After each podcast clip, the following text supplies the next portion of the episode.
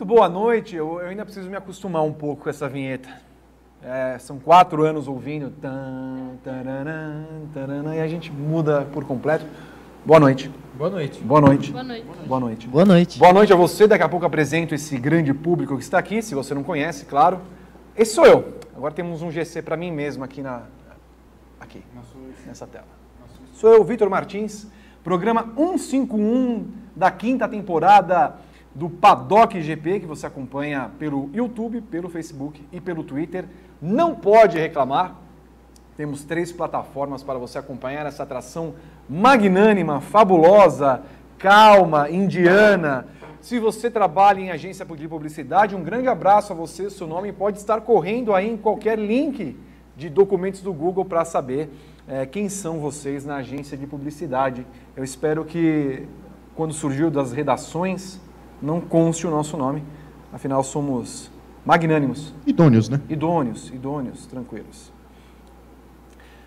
Você manda a sua mensagem através da hashtag PaddockGP, nos comentários no YouTube, no Facebook. O nosso querido, nem tão querido, Rodrigo Berton vai mandar as suas mensagens e, e fez um roteirinho aqui. Eu, tô, anotei o roteiro. Anotei, muito bom o roteiro. Muito bom. Depois eu te ensino a fazer um roteiro. Vinícius Piva, calada, quieta. Vinícius Piva está aqui. Muito boa noite. Boa noite. Só queria, antes do seu comentário inicial, meus parabéns, meus parabéns, porque você votou em longos quatro anos no Bottas para vencer e na hora que ele vence você não vota no rapaz. Nem no pódio. Nem no pódio. Pois é, é, lembro-me que quando eu ia dar o meu voto, Hum. eu já fui lembrado antecipadamente pelo voto. Nem, nem o voto eu tinha É. dado, né? Sofreu bullying antes, inclusive. Aí eu é acabei verdade. recuando e aí... Recuando, fra fraquejou. Sainz. Pois é, no Sainz. É, muito bom, boa, boa. Gabriel Curti, que votou no Leclerc também, muito bom. Muito bom. É, acontece. né? Não foi um começo de temporada nos palpites muito bom. Eu também votei. É, exato. Mas, assim, primeira corrida, acho que ninguém esperava um Bottas tão forte, é, tão transformado. Na verdade, assim, não é nem que o Bottas voltou, né? O Bottas surgiu. É, Ele nunca quem- foi quem é esse esse piloto. rapaz? Não sei. Não sei quem é o barbudão ali que xinga a mãe de todo mundo no rádio, mas Tá, boca suja, sem vergonha, né? movido pelo ódio e, e muito bom. Quem está aqui ao meu lado esquerdo pela primeira vez ao ano, Guilherme Bloaz. Guilherme Bloise. Boa Como noite. vai o senhor? Tudo bem, e você? Tudo Como é bem? que estamos? Maravilha. Estou feliz que o senhor esteja aqui. Muito obrigado. Esteve no final de semana junto com Vinícius Piva na Copa GP. Falar, falara desse e outros assuntos. Ainda bem que não apostou em ninguém. Tenho certeza que você não apostaria no Bottas como vencedor da, do GP da Austrália. Jamais. Jamais, porque foi realmente surpreendente a vitória dele da forma que foi, né? Botando 20 segundos no Hamilton. Era bem o que o Gá falou, foi, parecia outro piloto mesmo, não aquela letargia absurda que, que o moveu em 2018, né? Acho que foi realmente bastante surpreendente a atuação dele. Natália de Viva, agora Eu de mesma. óculos. Eu mesma. Está vendo bem a vida? Agora sim, vejo tudo em HD e Ah, vejo é? também a vergonha que a Ferrari passou, né?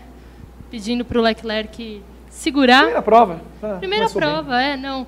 Daí eu vi em algum lugar falando, alguém falando, mas não foi para isso que ele foi contratado? E para mim eu falei, tá bom, eu encerro aqui, não tem Não, mais. Não foi para isso.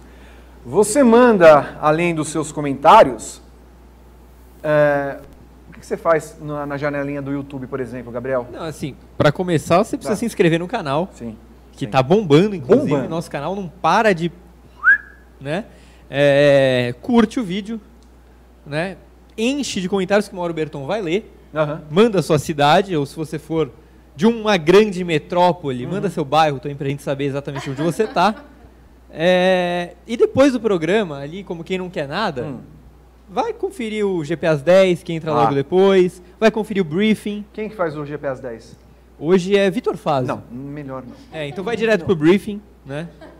Ah, é, diz que É, o ele tá de Fazio touca. está de toquinha. Ele tá, ele tá de gorrinho lá na Alemanha, então vale assistir. Maravilha. É, é duro, é duro. é duro. Aliás, hoje nós temos outra estreia, né? Que é o nosso Gabriel Carvalho. Eu, eu, vi, eu vi as preliminares, olha. Eu não sei onde vamos parar. É que você não conheceu o Leandro Ribeiro, irmão de Irmão Renato, de Renato Ribeiro. que é a Xerox de Renato Ribeiro. mesmo? É, só que não é tortinho como o irmão. É assim que nos damos bem? É assim que esse, Natião, te amo. esse portal, essa mídia eletrônica que o Grande Prêmio evolui, cresce, sempre aqui amando uns aos outros. Então mande sua mensagem, nós temos aqui Cássia Heller, o nosso, o nosso menu do hobby, André Gabé e Jane Fonda, aos anos... Eu estava tentando lembrar, lembrei de Jane Fonda, não, não de Grace and Frank, Sim. mas dos anos 40 e 50, quando Jane Fonda... Irã Moftano, Ge- Gerson Brenner, Paulo Renato Soares, quem mais que eu pareço? O Gustavo, o nadador Borges, Selfie da urna. Self da Urna, Com quantos likes a gente vai começar, a gente conta a história do porquê de André Gabé? Com quantos likes no vídeo? Ah, nós precisamos contar a história? É bom, só pra gente dar uma Ok. animada. Então, com 100 likes, 100 likes, Tá bom. se você tiver dado like aí, convide os demais a dar like no vídeo, e quando der 100 likes você me avisa, Rodrigo Berton, que nós vamos, nós vamos contar a história de André Gabé. Vocês que não sabem quem é André Gabé, já procurem aí no Google, só para adocicarem a, a relação. Terceiro colocado da primeira edição do Big Brother. Exatamente. Inclusive o cara que entrou no Big Brother agora, o italiano, me lembrava o Caetano, da primeira Sim, edição. exatamente. Muito bem. O italiano, né? O italiano. Sim. Já que começamos nesse ar tão jovial, falando de tantas outras coisas, não vamos começar com Fórmula 1. O senhor vai aguardar aí para a gente falar sobre Fórmula 1. Nós falamos bastante de Fórmula 1 no nosso briefing no último sábado, ou no último domingo. O que, que aconteceu? No Não último- sabia quem era André Gabé. Você não sabia quem era André Gabé. Ah, tá. Já vejo uma É reação. realmente parecido mesmo. No domingo nós tivemos o briefing pós, pós não, né? Foi algumas horas depois do GP da Austrália. E eu lembro que você estava falando de cidades, eu lembro que teve um cara do Sudão que Verdade. participou. E é verdade, ele estava no Sudão mesmo. E eu lembro, e eu quero mandar um abraço, inclusive, para quem estiver nos vendo, porque há uma audiência em Moçambique. Moçambique foi atingida por um ciclone tropical. É, devastou o país no último final de semana, mais de mil pessoas. Então, um abraço aos amigos de Moçambique que falam a nossa língua e acompanham o Grande Prêmio e o Paddock GP. Começaremos aqui segundo o roteiro de Rodrigo Berton. Já fiz abertura e comentários. Já. né? Likes e dislikes. Já. Vamos então para o WEC Sports Car. Nós tivemos uma vitória do senhor Fernando Alonso and Grupo, Nakajima e Buemi, com uma Toyota em Sebring, sendo que o rapaz, na classificação, colocou, quebrou o recorde por 3 segundos. Né? E havia falado antes, nós temos as imagens, temos imagens, Rodrigo Berton? Ah, maravilha. Você me avisa se não, se não tiver, porque eu, eu não sigo o roteiro. Mas o, o rapaz até brincou no, no- ao longo da semana que o que era importante no final de semana passado eram as os mil quilômetros de Sebring. É, considerando a corrida que tivemos na Austrália, e eu espero que vocês tenham visto, os mil quilômetros inteiros, foi melhor, foram melhores os mil quilômetros ou o GP da Austrália? GP da Austrália. Ok, isso. É, porque assim, é... Sebring ainda teve uma parte legal de ter chovido. Muito. Assim, lembrou Daytona em alguns momentos. Só que a gente não pode esquecer que são dois carros. né? A, o WEC se resume hoje a dois carros, são os dois carros da Toyota. E o Toyota 7 teve um monte de problema na corrida. O Petito bateu num Aston Martin, que não tinha nada a ver com a, com a disputa ali, complicou, quebrou o carro, enfim. E mesmo assim o Toyota 7 chegou em segundo. Né? Então a, a distância das Toyota para as outras equipes da P1 né, e as demais categorias, mais ainda, mas enfim, é uma distância muito grande. E, e por mais que seja legal ver o Alonso melhorando, evoluindo, é, sem dúvida, os pilotos da Toyota são muito bons, né? o Boemi é um grande piloto, é, mas assim, é, é chato assistir uma corrida que só tem dois carros podendo ganhar, e mais ainda quando um dos carros fica danificado. Então eu não acho que tenha sido melhor que o GP da Austrália, e inclusive eu deixo aqui o copo meio vazio do Alonso. Né? O Ah, Alonso- pensei que o seu já. não, tá quase. É. O Alonso já chegou àquele nível da carreira em que ele pode admitir que ele fugiu da chuva na corrida. Ele falou isso. Fiquei, fiquei com medinho, deixei o Nakajima correr. Foi praticamente essa a frase do Alonso. Ele falou que ah, não, o Nakajima manja mais de chuva, então dei graças a Deus que foi ele que fez o stint. Imagina se fosse um piloto novo, assim, o que a gente estaria falando. Mas já que o Alonso já está naquela fase que fale ele- o que quiser de ele tá entre mim. nós anda bem na chuva, né? Não um piloto que, que é, anda mal. Não, é tem- ótimo na chuva. É, Acho que ele então, ficou com é. medo de ter 60 carros na pista com chuva e ele ir lá enfiar o carro em alguém. Queria ver se, deixa eu ver se Indianápolis, se ele ia falar alguma coisa nesse tipo. Vocês acompanharam os mil quilômetros? Não. Não. Que bom. Fico feliz.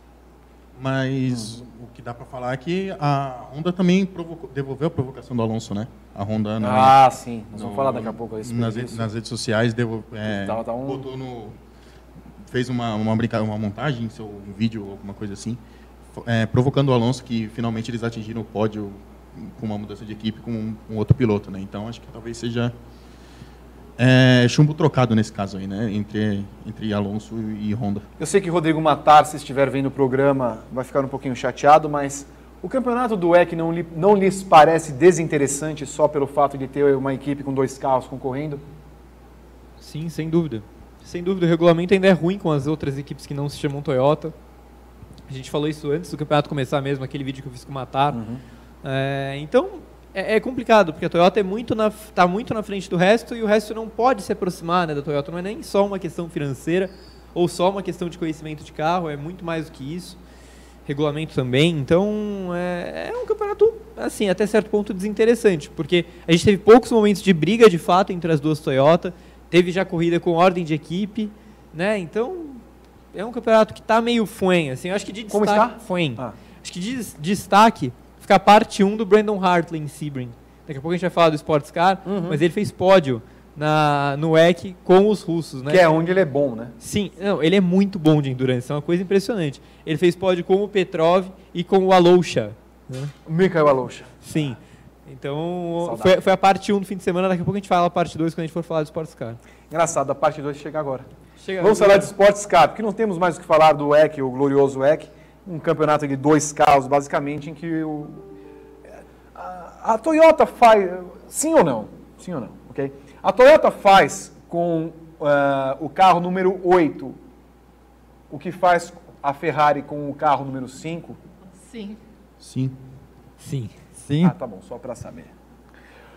Bom, nós tivemos a vitória do- dos Pipos. né? Os Pipos estão a- os Pipos estão aqui.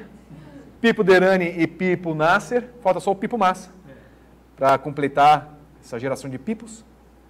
A trinca Em- de pipos, em- né? embora, embora os dois sejam Luiz Felipe, né? Sim. Os dois sejam. E não o Massa, que né? O Massa é Só Felipe. só Felipe.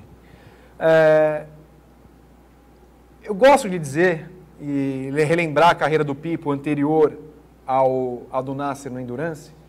O Pipo, quando corria aqui no Brasil de GT3, não ia muito bem. O Pipo, quando foi para a Europa correr de monoposto, também não ia muito bem. Road to Indy. Não ia muito bem. E o Pipo estava meio nebulosa a carreira dele. E de repente o, o moleque se achou no mundo do endurance. O Nasser acontece mais ou menos a mesma coisa. Porque o Nasser teve das carreiras dos jovens brasileiros, aquela que foi melhor feita e patrocinada, porque ele chegou à Fórmula 1 com dinheiro, com patrocínios, com apoio. Chegou num momento em que a Sauber não é a Sauber Alfa Romeo hoje. Passou dois anos eh, fumegantes na equipe, perdeu o seu espaço na Fórmula 1, acabou indo para o Endurance e lá se achou, foi campeão ano passado e agora ganha mais uma vez. Então o Endurance acaba sendo uma válvula de escape desses pilotos, onde eles podem, de fato, eh, demonstrar que a vida Fórmula, da, fo- fora da Fórmula 1 é muito boa e a qualidade desses dois pilotos que não foram atestadas no mundo dos monopostos para o Pipo Derani e nem na Fórmula 1, no caso do Nasser. Eu acho que os dois têm uma trajetória muito diferente, como você já falou nessa, nessa introdução do Obrigado. assunto. É, o Pipo realmente teve uma carreira de muitos altos e baixos até se encontrar no Endurance. E o Nasser teve uma carreira que foi trilhada há muitos anos para chegar na Fórmula 1. O Nasser era aquele piloto que, antes de chegar na GP2, a gente já sabia que ele estaria na Fórmula 1 em algum momento. De tão certinha que era a carreira dele, o caminho dele até chegar lá. É, e de fato, a, a passagem dele pela Fórmula 1 é uma passagem até certo ponto apagada. Também pela Sauber, que era a pior equipe do grid na época, mas também porque ele não teve um brilho tão grande assim. Melhor na primeira temporada, pior na segunda. É, mas os dois se encontram muito no Endurance. Assim. Eu, eu acho que o, o Pipo não é de hoje, né? O Pipo já faz alguns anos e, e ele se torna um dos maiores da história de Sebring, que é uma das maiores provas do Endurance Mundial. Ele vence pela terceira vez. É, e o Nasser, desde o ano passado, tem feito um ótimo trabalho no Sports Car, a ponto de chamar a atenção da Indy. Não foi ele que precisou procurar a Indy. A Indy já foi atrás dele. Talvez nem a Fórmula E, no caso. Exato, exato. Então, é, eles mostram que eles podem chamar atenção por outros meios, né? por, por destaque no Endurance que por muitas vezes é ignorado aqui no Brasil. E juntos eles têm uma sintonia muito boa. Eles quase venceram Daytona, eles venceram Sebring. As duas principais provas do ano já foram. Ainda falta o resto do campeonato, mas assim, eles são muito favoritos a levarem o título. É, é a dupla mais forte do momento. Né? O Curran é um piloto assim que está em boa fase, mas ele é muito abaixo dos outros dois. É, eles dois levam meio que o carro, o time nas costas. Assim, eles são muito bons. O Pipo fez um stint na chuva absurdo no final de semana na corrida em Sebring. O Nasser fez aquela reta final também perfeita para levar o carro para a vitória. É, eles estão numa fase muito boa. O Pipo, para mim, está no caminho de se tornar um dos maiores do Endurance, se ele continuar lá. Uhum. E o Nasser, me parece que o foco dele ainda é se, re, é se, re, se recolocar nos monopostos. Hum. E eu hum. acho que ele tem tudo para entrar no grid da Índia no que vem, se ele quiser. Esse casamento dos dois é muito interessante, né? Que acho que um aprende com o outro, um evolui com o outro, né? A chegada do, do, do Nasser, acho que o Nasser tem, um, tem uma experiência de Fórmula 1 que o Pipo não teve, né? É, não sei quando isso influencia no Endurance, mas acho que sempre tem algum valor.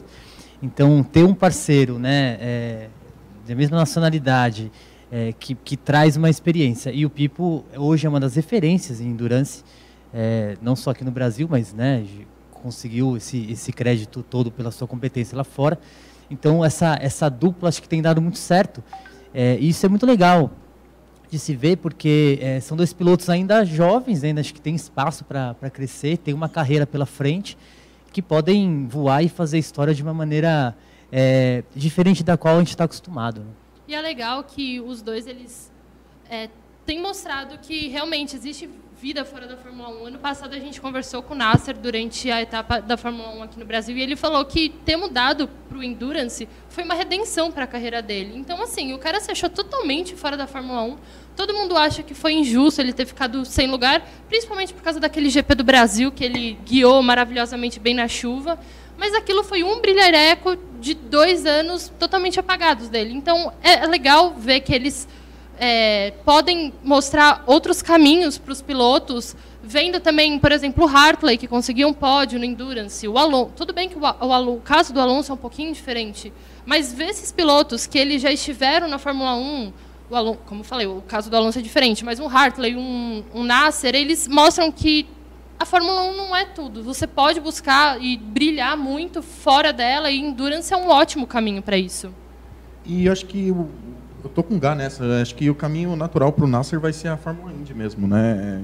Já está chamando a atenção do, dos caras. A, a Indy está cada vez mais evoluindo, né? É, trazendo, chamando a atenção com outros pilotos. Trouxe agora o Marcos, Marcos Ericsson, que era companheiro do Nasser na, uhum. na Fórmula 1 é, então acho que realmente o caminho do Nasser vai ser esse, vai ser a Fórmula Indy, talvez a Fórmula E, vendo o, o sucesso do Lucas de Grassi no, na categoria. O, o, Massa agora também está aprendendo um pouco, aos poucos, está na primeira temporada, mas também pela qualidade que ele tem, tem tudo para evoluir, né, para chamar mais atenção ainda do que ele chama por ser o Massa. Então acho que o, o Nasser também é, é uma das provas vivas que, como você falou, que a vida fora da Fórmula 1 da grande primadona do automobilismo. Sim. Eu quero que vocês participem do nosso programa através dos comentários gerais do YouTube, Facebook e Twitter, falando a respeito do que estamos levantando aqui. É, o Pipo Derani já flertou com a Indy em algum momento. É, vocês acreditam que tanto o Pipo Derani quanto o Felipe Nasser deveriam tentar a Indy? Sim ou não? E comentem a respeito, discorram a respeito que o nosso Rodrigo Berton vai mandar aqui através dos comentários do nosso Telegram. E eu quero já ler algumas questões que têm sido enviadas e comentários. Por exemplo, o Rafael Carvalho, que não fala de onde está, o EC só vai ser interessante de fato nas 24 horas de Le Mans, diz ele, pelo Twitter. Uh, o Alex de Sá, vocês acham o Nasser melhor ou pior que o Verlaine? Natália De Vivo. Nossa, é difícil. Eu acho que ele ainda é um pouco abaixo. Não vou dizer pior, mas talvez abaixo. Acho que está no mesmo nível. Também acho. Mesmo nível? É. Eu acho que o Verlaine está um passinho à frente, mas são bem equivalentes. Uhum. Lembrando que tanto Verlaine quanto Nasser tem dois títulos cada um. Não, um título cada um. O Verlaine foi campeão do DTM em 2017, Isso. se não me engano. Ou 16. 16, talvez. 16. Aí, 17 ele estava na Fórmula 1, fez É. dois anos de Fórmula 1 Isso. E saiu. Não, Não, foi não, 15. pera, Foi 15. 15, é. 15. 16 menos, 16, é, 17 exatamente. saldo. E o Nasser campeão no ano passado. Joelcio Luiz tem audiência em Angola também. Opa, um abraço pra Angola. Grande. Angola. Eu quero, eu, quero, eu quero mensagens africanas. Se você está em Burkina Faso, por favor, mande mensagens. Congo, Brazzaville, Namíbia, Ruanda. Ruanda, Serra Leoa, Senegal. Senegal. Eu quero mensagens desses países. Ou então Marrocos, Tunísia, Egito, vamos lá pra cima também. Claro, também. Por que não? Etiópia. As Índias, a gente já falou disso, né? Chega, né? E tem as Índias seus deu. cabelos também. O, o Berton, se você tiver já mensagens do pessoal falando a respeito de Nasser e Pipo na. na, na ok. Está excluindo uma galera aí. As- a galera está fazendo o quê? Aprontando muito? Impropérios? É, pode, posso falar a segunda parte do Hartley, então? É. Nessa, nessa maratona do Hartley em Sebring, ele O quê? também fez pódio no, no Sports Car. Uhum. Ele fez pódio no WEC, pódio no Sports Car. O Sports Car foi com o João Barbosa e com o Felipe Albuquerque, que era o trio do Christian Fittipaldi. É, eles ficaram em terceiro, a, a Cadillac fez um, dois, três na corrida. Então, Hartley teve um grande final de semana. Precisa voltar para o Endurance. é Mandou lugar alguma mensagem para Helmut Marko? Não? Não, não mandou. Ah, mas, mas eu fico imaginando, né, Vitor? É, lembra quando o Hartley tinha na mão um contrato para estar no carro 10 da Ganassi? Então. E quero lembrar, assim, eu, eu, eu, eu gosto de lembrar esse papo sobre a Indy. A Indy hoje é a categoria que mais cresce no mundo, mais que a Fórmula E. Sem dúvida. Mais que a Fórmula E. Mas de Sim. longe, longe. É, o que a Indy conseguiu num, num pouco espaço de tempo, em que ela era quase um nada até cinco anos atrás, todo mundo tinha dúvidas sobre o crescimento da Indy, havia um esforço danado para você completar o grid das 500 milhas, hoje não. Você vai com sobra, os caras querem uma terceira montadora, há até um boato de que eles vão anunciar nas 500 milhas de Indianápolis a terceira montadora.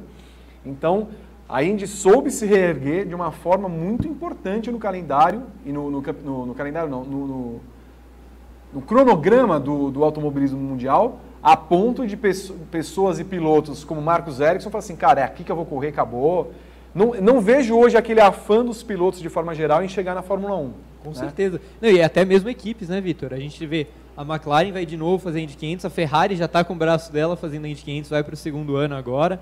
Então, assim, são coisas que a gente não imaginava mesmo cinco anos atrás. A gente estava brincando, eh, ano passado voltou a ter o Bump Day. Olha É. quanto tempo a gente ficou sem ter 34 carros inscritos na Indy. Bump, é. né? Então, a gente teve vários anos em que o Buddy Lazier era bancado para colocar o carro dele Mas lá. aí, aí não, aí, aí, aí o nosso Budzinho eu sinto falta. Não, eu, eu, Eu eu também sinto, dele, mas assim, sinto. é, é um retrato de como faltava carro, assim. Precisava completar, então precisava ter o Bud Lazier lá. Sinto falta dele, sinto falta de... Bel eh, da Boina. Bell. Bel da Boina. Bel da Boina. Agora é comentarista da NBC, era do ano passado da, da ESPN. né? Da, não, quem que transmitia ano passado? É, A NBC, A- não era? ABC, ABC. É uma pena o Bel, o Bel da Boina não, não participar mais da... Um piloto que não está hoje na Fórmula 1 Quem? é, e que não olha para a Indy, tem que ter alguma boa razão que eu não sei qual é, né? Porque é, acho que a grande categoria do momento, você tem ali um EC que, né? Não sei, se- não sei quem quer, a Toyota todo mundo quer, né? Mas assim, não sendo a Toyota, é, o EC até três anos atrás, quando eu tinha as três, tava Ainda é. assim, no auge. sim, A- a- teve, a- quando tinha é, as seis horas de, de São Paulo aqui e tal, a gente foi cobrir, o EC tava muito em alta, assim, muito em alta no mundo inteiro. O campeonato era de alto nível, teve uma temporada em que Audi, Porsche e Toyota venceram né, no mesmo ano. Então, assim, era um, um campeonato de alto nível, mesmo com poucas etapas. Um grid muito bom, cheio de ex-Fórmula 1. É, é, Muita gente da Fórmula E que fazia aquela jornada dupla. Mas quando a Audi saiu, a Porsche saiu, Quero aqui só lembrar alguns comentários de, de onde as pessoas estão falando. O Eduardo Caldeira, de São Bernardo do Campo. O Levi Ramos Baracho está em Guarabira, na Paraíba. Ah, quem mais? Quem mais? Ah, temos, o, temos muita gente do Canadá, assim como no, no, no nosso briefing, muita gente em Toronto. Temos, gostaria de saber as pessoas que a Luísa tá aí também. O hint tá aí. da Luísa que está no Canadá. Agora tem uma campainha aqui. quando vocês exagerarem um pouco, passarem dos limites aqui nesse programa, que eu não aceito mais. Ó, direto de Vancouver, Marcos Branco. Quem mais estava apontando? Ah, passamos aqui de 100, 100 likes. 100 likes. Pô, então o Vancouver tá aqui. O João Calongo está em Guam, Papua Nova Guiné, Piracicaba. Tá. Gosto dessa mescla de lugares. Quem mais? E o Bruno Automobilismo- Vasconcelos de Beza, Des- só de Campo Grande, Mato Grosso do Sul. Desculpa interromper. É, o automobilismo no, no Canadá é, é bastante assistido, sim. Não é só por brasileiro, Não, não. eu gosto que assistam nó. Não, não assistam a, a TSN. TSN. não. E tem também né? um grande programa do, de Vancouver, Vancouver que é Ame ou Deixe Vancouver. Sim, é verdade. Maravilhoso esse Eu programa. sempre torço contra a, a Gillian. Porque ela é muito Sério? chata. Você acha? Ah, eu acho muito, o cara muito mais legal. Nossa, eu acho ele muito mal. Os barrados na fronteira, que, que é, É do Canadá é do também? Canadá. Vancouver? O Vancouver é a melhor cidade de longe do mundo. Ah, é verdade. Ó, só lembrando, ainda bem que você lembrou. Primeira, primeiro bom recado que você deu, você me desculpe. O super, o, o superchat voltou. Ah, meu Deus! Então, se você quiser pagar pelo Por seu favor. comentário aqui para aparecer, é verdade, eu não vou ler mais nenhum Eu, comentário. eu acho que tem que pagar pra comemorar, né? Eu A, não- a claro. volta do Super. É verdade. acho. Se você quiser. Não, também acho. Ah, Também- não, Não, pera aí, eu vou, eu vou mandar um comentário. Empresta o celular pra mim. Lá. Você não tem um celular? O seu, o seu, pra eu mandar Não, um não vou, superchat. não vou emprestar. não vou emprestar o celular, você não merece. Você, você não deixa mais o seu celular ali. Eu sempre falei, deixa seu celular aqui pra gente ficar conversando. Vai que Você- acontece alguma Vai coisa, acontecer né? alguma coisa, não é mesmo? Ô, Demos 100 likes. Eu quero que você conte, antes de a gente ir para o assunto Copa GP. Ah, não, não, não, tem prévia Fórmula E antes disso. Não, Mas ah, eu queria que você falasse sobre André Gabé, se é que você sabe aí quem é André Gabé. Bom, a, a história do André Gabé, quem Hum. tem que contar é você, porque foi você que passou esse apelido pra mim. Não, é verdade. Então, assim, eu não preciso contar nada. É, basta fazer um, um lado a lado aí em sua residência. Você pode ver quem é André Gabé, participou do Big Brother 1. Essa história foi. É a cara. É muito É parecido. verdade. É, Se você puder tirar um posso? boné, por gentileza. É, É, igualzinho. É É, igual. ruim. igualzinho. Inclu- inclusive a Pocatelha. Eu sei. É, a história do André Gabé começou. Foi, a- foi a primeira. ele- o Vitor não me deu oi. Ele falou, você parece o André Gabé. Foi assim que começou a nossa amizade. sou- sou- Basicamente foi isso. Sou, sou franco, sou sincero. Piloto Gustavo Ariel, abração aos amigos do GP. Opa. Já que estamos falando de André, Gustavo. de Gustavo Ariel, eu vou pular a Fórmula E, só vou inverter rapidamente, daqui a pouco a gente volta na Fórmula E. Tá bom, Rodrigo Berton? Amo você. Se eu fecho a transmissão do YouTube? Por quê? Ai, tá bom. Mas me impede com carinho. Por favor. Ah, tá bom. O... Quem mais? Eu preciso ler alguma coisa aqui, ô Rodrigo Berton, ou não? Eu preciso ler alguma coisa no Telegram? É duro. Aproveitando que Gustavo Ariel nos mandou mensagem, me fale sobre a Copa GP Guilherme Bloise e Vinícius Piva, como fomos no final de semana de Copa GP. Cara, foi uma baita prova, é, com bastante emoção até o final. O André Manzano conseguiu a vitória nas últimas curvas, tava, foi escoltando o Hélio Júnior durante praticamente a prova toda e deu o bote final nos últimos, nas últimas três ou quatro curvas. temos um, temos um Meu clipe. Deus, eu tô... Ah, Temos um videozinho aqui, tá passando Ah, um vídeo na transmissão agora de como foi o final de semana. E, cara, gosta de largada cavalgada? Sempre É. bom. Os meninos eh, tavam- o Ariel, então, para se arrumar no kart, dem- demorou um pouco, inclusive. Mas foi um grande final de semana tipo, de bastante emoção. A gente tem o Sidney e o Sidney Rogério e o Fábio Nakiri como líderes do campeonato, separados por dois pontos. Dois pontos. Dois pontos. Aham. São os principais candidatos ao título da taça Edgar Mello Filho. E a próxima etapa será em abril. No próximo dia 6, 6 de abril. 6 de abril. Na Granja Viana. Na Granja Viana, exatamente. Às 15 horas, horário brasileiro. Não, não mais de verão. Não mais de verão, mais de exatamente. Já, já será de outono. Exatamente. É, foi uma, como o Gui falou, foi uma etapa bem bacana. É, correr em Interlagos, Interlagos não tem infraestrutura de, da granja, né? É, isso é diferente, mas tem uma aura diferente em Interlagos, né? Eu até conversei bastante com os pilotos sobre isso, eles gostam de correr em Interlagos, é, que tem uma, uma mágica ali por trás, né? É o berço do kartismo brasileiro, então é, correr no circuito invertido como eles correram também foi diferente, foi uma, uma coisa um pouco inusitada também, foi bem legal. É, a gente tem, a gente vê as disputas é, do- dos, dos primeiros pilotos. A gente- dos pilotos que estavam ano passado brigando lá na frente continuam ali firme e forte, né? O Sidney Rogério, o André Manzano, o Hélio Júnior. É, mas a gente tem novos pilotos que chegaram aí, chegando no, na Copa GP, né? É, Marcos Alemão, por exemplo, andou muito bem mais uma vez. É, ganhou a bateria é, é, classificatória e depois brigou lá na frente também. É, a gente tem também o Fábio Nakiri, que chegou também. É um muitos novatos vice, bons esse ano. Muitos bons novatos. Então gente, o grid está é, mais forte do que estava. Então a gente conseguiu. É, tivemos uma, essa, essa ideia na primeira etapa. Isso se confirmou nessa segunda etapa. Então é, o Gustavo Ariel também sempre muito forte. Então assim, a gente tem uma, tem uma mescla bem interessante ali de pilotos. É, todos muito focados, a gente vê os pilotos muito concentrados, né? É, bastante é, empenhados em conseguir essa tão sonhada vaga nas 500 milhas. Então, é, foi mais um fim de semana muito legal da Copa GP e estamos ansiosos para a próxima etapa já. 6 de abril, portanto, né? Exato. O Renato Guilherme. Ribeiro, vejo que está um pouquinho exaltado nos comentários, né? É, sempre um pouco exaltado. O filho porque... dele tem, é. tem o deixado assim. Está um pouquinho exaltado, falei tão bem dele aqui há pouco tempo e está tá revoltado assim terceira e última etapa da Taça Edgar Melo Filho. Inclusive, quem ganhou, os três primeiros colocados, ganharam o troféu, troféu Rafael Silva Santos, em homenagem ao nosso companheiro que se foi há quase um mês.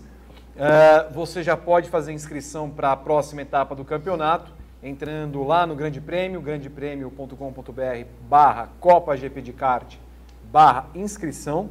Lá você tem todos os detalhes para participar do campeonato, para participar da próxima etapa. Lembrando que teremos dois karts esse ano novamente nas 500 milhas de kart da Granja Viana e os melhores colocados vão é, compor a escuderia AGP, a equipe que faz parte, portanto, e que defende as nossas cores nos 25 anos de Grande Prêmio. Inclusive, espero que o nosso kart seja prata esse ano, né, Rodrigo Berton? Assim espero. Ai, ai. Prévia da Fórmula E.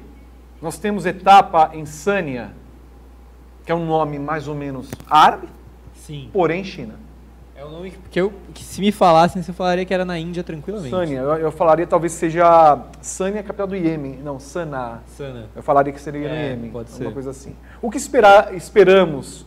Falamos tão bem da Fórmula E semana passada, do seu amadorismo, das suas pistas. O que esperamos dessa corrida no final de semana? Ó, eu acho que depois dessa etapa aconteceu uma coisa que a gente via poucas vezes na Fórmula E, que é uma horda de ataques hum. à categoria dos pilotos. Johnny né? Verne. É, a gente viu o Verne batendo duro. Hoje o Evans falou sobre o ataque mode também que precisa mudar drasticamente, uma coisa nessa linha. É, pela primeira vez, de fato, os pilotos começaram meio que se rebelar assim, contra o que está acontecendo. É, Gente, e justo. justo. Justo, A gente tem alertado isso há algumas temporadas uhum. já, né? não é algumas provas. Então, é, eu espero de verdade que a categoria ponha a mão na consciência e que esse, esse EP da China seja um ponto de virada é, para tornar o negócio mais interessante. Assim. Provas boas a gente tem tido dentro da pista. Apesar da, das limitações de cada circuito que a gente já falou aqui, as provas geralmente são boas, são interessantes. Mas você saber o vencedor 4, 5, 6 horas depois é, é lamentável e acaba com qualquer coisa. Então vamos torcer para que seja uma prova sem punições ou com punições imediatas. Eu acho que já seria um passo gigantesco. Jane Henrique Neverne, Vinícius Piva, falou que as corridas são meio forçadas. Dá uma impressão que é maquiado o negócio. Corridas sujas, né? Sujas. Ele usou esse termo, né? Sujas. É, acho que é é mais do, questão do calor do momento ali, né? Há uma irritação, claro, há razão para a crítica, né? Como nós comentamos aqui, a Fórmula E vem pisando na bola, feio, mas eu acho que tem tudo para se acertar, para se alinhar. Até porque dentro da, da, da, pista a gente vê umas boas disputas, nós temos. É, ainda vejo uma distribuição de forças um pouco diferente, né?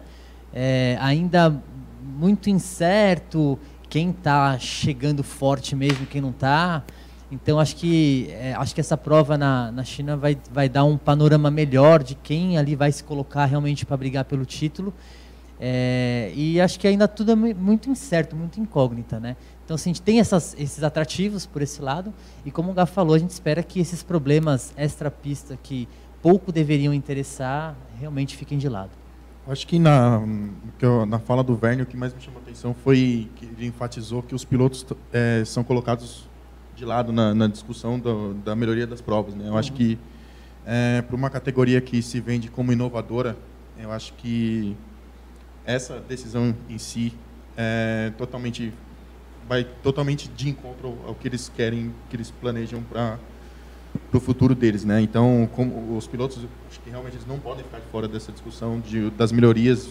São eles que estão botam botam o corpo e a vida em, é, na pista para para ganhar. Então, acho que passa por aí a principal principal mudança. Natália de Vivo quer comentar a respeito da Fórmula E? Ah, não, vocês não. falaram tudo. A Fórmula E ela tem que fazer jus ao grid, as fábricas, as marcas, tudo. Infelizmente é uma categoria que começou muito legal, cresceu e agora está meio que decaindo por causa dessas punições. O que é bem triste, porque as corridas são bem divertidas de assistir. Final de semana, qual que é o horário da corrida? Vocês têm ideia? Madrugada. Eu faço votos para que Pedro Henrique Marum trabalhe eu, eu, eu chutaria três, mas é, é chute. É. Eu não, não sei. Na, inclusive na nossa escala tá horário da Fórmula E, porque a Fórmula E costuma divulgar assim em cima, né? É, não estamos nem aí. Na véspera, ó, treino livre vai ser duas horas mais cedo, se vira. Inclusive, o nosso setorista de Fórmula E, eu quero chamar o comentário de Pedro Henrique Marum a respeito da prova do final de semana, que é a sexta, sexta? sexta. É. do campeonato 2018-2019 da Fórmula E. Vamos lá, Pedro Henrique Marum. Boa noite, amigo do GP às 10. Ah, não é GP às 10? É Paddock GP. São tantas atrações nessa holding que a gente acaba até se perdendo de qual delas a gente está participando. Pessoal, terça-noite, estou acompanhando o programa como vocês e vim aqui dar uma palavrinha sobre a Fórmula E que no fim de semana corre o EP de Sanya lá na China. Categoria continua no leste asiático, correu em Hong Kong. Sanya não tem uma pista tão estreita, pistas estreitas como a de Hong Kong, só Paris e Mônaco quando chegarmos lá na Europa, aí vamos voltar a ter pistas assim, por enquanto não. Saniel é uma cidade paradisíaca, então espere sol, espere praia nas imagens aéreas. E eu vim aqui falar rapidamente, como ninguém conhece tão bem assim a pista, da classificação do campeonato. São 12 etapas, 13 corridas, né? Rodada dupla lá em Nova York. Chegamos agora à sexta etapa. E a disputa pelo topo do campeonato é excelente. Excelente porque Sam Bird, líder, tem 54 pontos. O vice-líder é Jerome D'Ambrosio, que tem 53. Lucas de Graça e Eduardo Mortara, 52 cada. Esses quatro pilotos, cada um de uma equipe diferente. Até agora no campeonato, cinco vencedores em cinco corridas, todos de equipes diferentes. Se a gente for pegar a diferença de pontos por vitória, né, são 25 pontos por vitória, o, o espectador sabe, assim como na Fórmula 1, eu nem vou contar os três pontos da pole, vamos contar só os pontos da vitória. Se a gente pegar 54, tem o líder Sam Bird, tirar 25, temos 29. O décimo colocado, André Lotterer, tem 29 pontos. Então, os 10 primeiros colocados na classificação da Fórmula E hoje estão separados por uma vitória. Campeonato que está eletrizante, já falei isso muitas vezes, mas é sempre com o perdão do trocadilho. A intenção não foi fazer um trocadilho. E, e vamos mais uma vem acompanhar uma corrida Saniá. Vamos ver se a gente tem o sexto vencedor diferente, a sexta equipe diferente vencendo, se um novo vencedor apronta ou se um dos que já venceu uh, repete o feito. Valeu? Vamos acompanhar na madrugada de sexta para sábado estaremos eu, Vitor Fázio, na cobertura do Grande Prêmio. Vocês podem acompanhar com a gente também no Twitter, arroba phmarum, arroba Vitor Fázio. É, esperamos vocês em todas as mídias possíveis. Grande abraço, acompanhe o Paddock GP. Tchau, tchau. Tchau, tchau, Pedro Henrique Marum. É, gostei do seu comentário, que parece um open bar de bochecha. Muito bom. Como você é mentirosa. Falando, falando nisso, o open bar da Sandy Júnior com água, também achei Boa, bem né? bacana. Você já comprou seu ingresso? Não, não comprei. Não, comprei. não abriu para venda ainda, só a partir do dia 22. Tá. Não, é, é... Utilidade pública, né, Recife, gente? acho que já abriu, não abriu? Ah, sim. Eu tô falando para é, São, São Pode Paulo. ser que...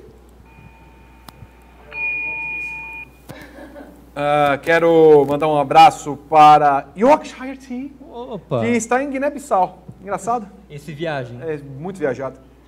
Fazendo correções ali, o nosso Guilherme Blois falou certo. Ir ao encontro de...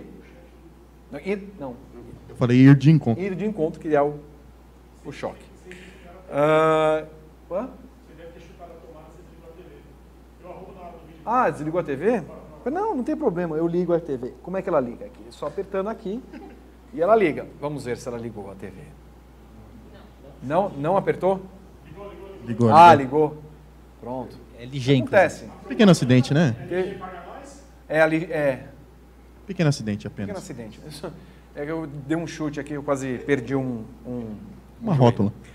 Vamos falar rapidamente da Indy no final de semana, que nós temos a segunda etapa do campeonato. Pela primeira vez a Indy no Circuito das Américas, Gabriel Curti. Ah, ah, fale a respeito. Nós esperamos outra vez Ganassi, Penske e Andretti longe das demais? Sim. É, apesar que o Circuito das Américas é a, a primeira prova que, ele vai receber da Indy, isso tende a juntar um pouco mais o pelotão do que em algumas pistas que as gigantes já conheçam mais. Os testes de pré-temporada foram lá, né? Então as equipes já têm bastante informação. Não é, não é, por exemplo, que nem a Fórmula 1 em Barcelona, que vai voltar em outra situação. A Fórmula 1 estava no frio e vai voltar numa situação bem, uma temperatura bem mais alta daqui a alguns meses. A Indy não, a Indy acabou de testar em Austin, fez a prova em São Petersburgo e já vai para Austin de novo.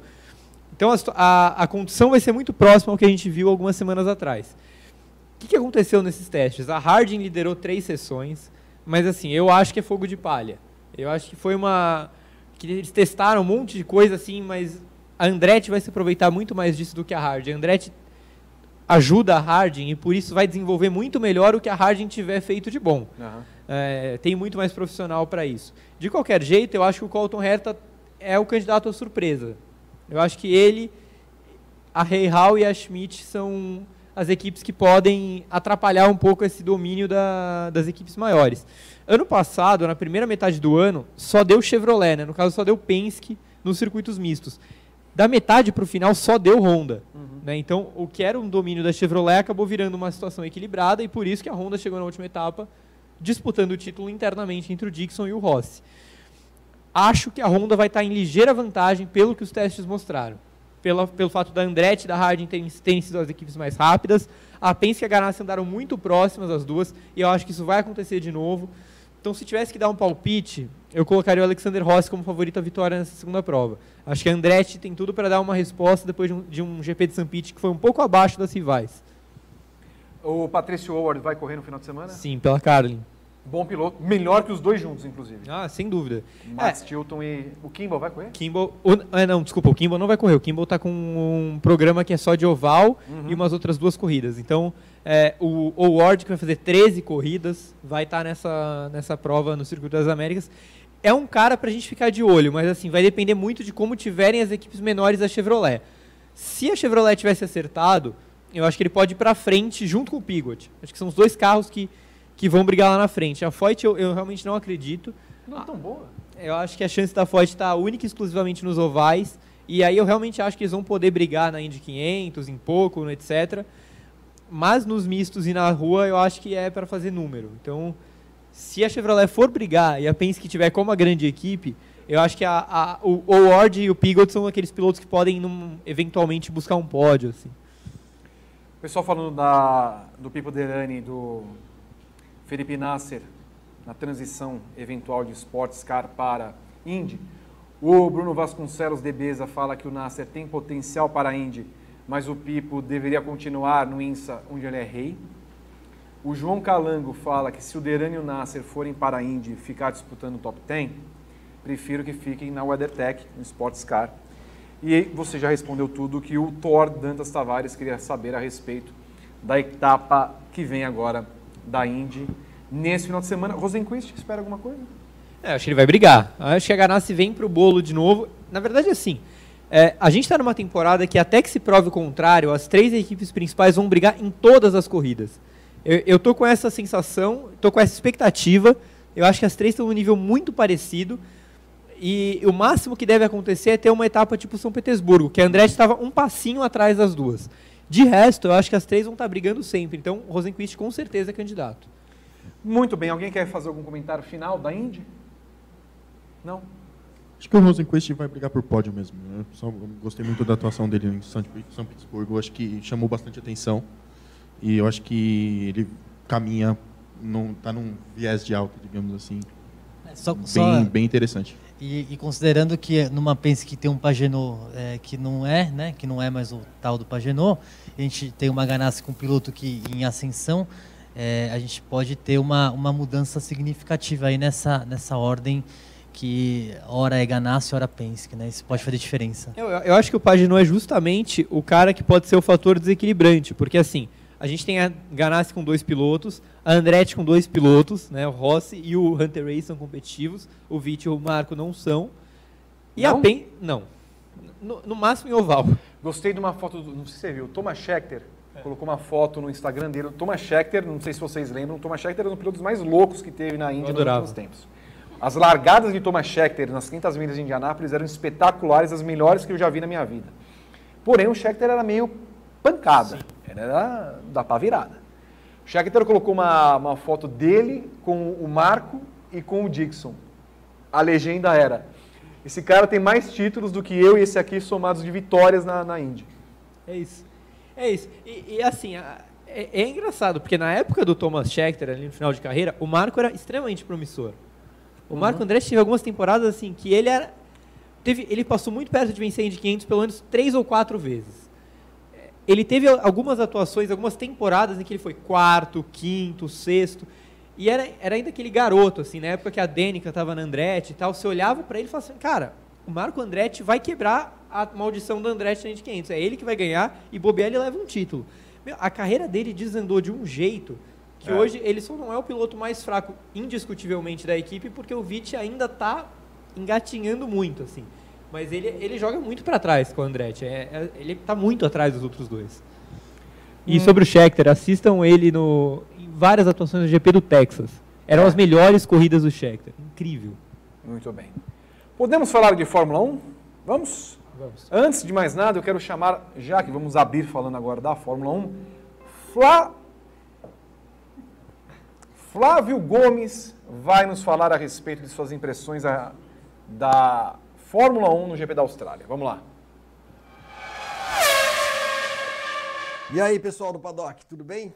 Primeiro programa depois da primeira corrida do ano, então vou falar rapidinho o que eu achei desse grande prêmio da Austrália. Primeiro, eu acho que não vai ser o padrão dessa temporada. Normalmente, o Grande Prêmio da Austrália não marca um padrão, não marca um padrão para o restante do campeonato, tanto que é, nos últimos anos tem sido raras as vitórias do pole position em Melbourne. É, nem sempre o piloto que ganhou em Melbourne foi campeão do mundo, não há aquele, aquela coisa de, putz, de 20 corridas em 18, o cara que ganhou foi campeão do mundo. Não. A primeira corrida do ano é sempre uma corrida atípica, que tem alguns momentos bastante uh, fora uh, do, do padrão. Ano passado foi assim, a vitória do Vettel, né? E, e, nesse ano, quem saiu totalmente dos padrões foi mesmo o Bottas, mais até do que o Hamilton. O Hamilton depois se descobriu que teve um problema no carro, mas enfim, esse problema surgiu não se sabe exatamente quando, e seja lá quando tenha surgido no assoalho, o Bottas já estava lá na frente. Né? Bottas largou muito bem, ganhou a corrida, com uma atuação impecável, que não é o normal do Bottas. Né? A gente vê isso acontecendo às vezes, com alguns segundos pilotos muito claros, né? nas equipes dominantes. E foi talvez o dia do, do Valtteri Bottas, eu não arriscaria dizer que ele vai repetir essa atuação, uma atuação desse nível, né? É, que foi um nível excepcional, não acho que isso vai acontecer com muita frequência, não. Eu ficaria surpreso, inclusive, se acontecesse mais uma vez no ano, porque não é muito uh, a cara do Bottas, um piloto bastante discreto até. A corrida em si não foi uh, espetacular, né? A corrida foi boa, é, por ser a primeira do ano, a gente sempre gosta de observar tudo em detalhes. Então, o desempenho da Ferrari foi uma coisa que né, preocupa bastante os torcedores da Ferrari, preocupa o Vettel, preocupa a chefia. Uh, a história da ordem de equipe foi uh, a cerejinha do bolo no que diz respeito a, ao noticiário, né, porque já uh, instala uma pulguinha atrás da orelha daqueles que, principalmente aqueles que não gostam muito da Ferrari, que gostam de criticar bastante esse jeito Ferrari de ser. É, mas teve coisas boas também, teve o, o, ótimo desempenho da Red Bull, eu fiquei surpreso com o, o terceiro lugar do Verstappen, uh, porque foi um terceiro lugar muito sólido, foi um terceiro lugar parecido com muitas corridas que a Red Bull disputou no ano passado, de motor Renault, quando havia uma desconfiança geral em relação àquilo que a Red Bull seria capaz de fazer com o motor Honda. Então é um bom sinal, acho que é um bom sinal, mostra que a Red Bull continua, na, no mínimo, na mesma posição do, do ano passado, como terceira força do campeonato. Isso é uma boa notícia, porque se a gente tivesse a Red Bull muito fora das disputas, por um, um, problema de entrosamento com a Honda, as dificuldades naturais de começo de, de, de parceria, de casamento, tudo, é, seria ruim para o campeonato. Mas a gente vê um Verstappen competitivo e capaz de fazer a ultrapassagem que ele fez em cima do Vettel, por exemplo, é um, é um bom sinal, é um alento, né? O que não é muito um alento foi a superioridade que a Mercedes demonstrou na classificação e na corrida, né? De novo, é preciso ponderar que foi a primeira corrida do ano. A prova da Austrália sempre é, apresenta algumas, ah, algumas anomalias em relação àquilo que a gente vai ter no campeonato inteiro, mas na classificação, principalmente, o tempo que os dois pilotos da Mercedes, ah, os tempos né, que eles colocaram sobre a Ferrari, especialmente, foi uma coisa que deixa a turma de Maranello né, de cabelos em pé. Eu só não estou de cabelos em pé porque eu não os tenho, tá bom?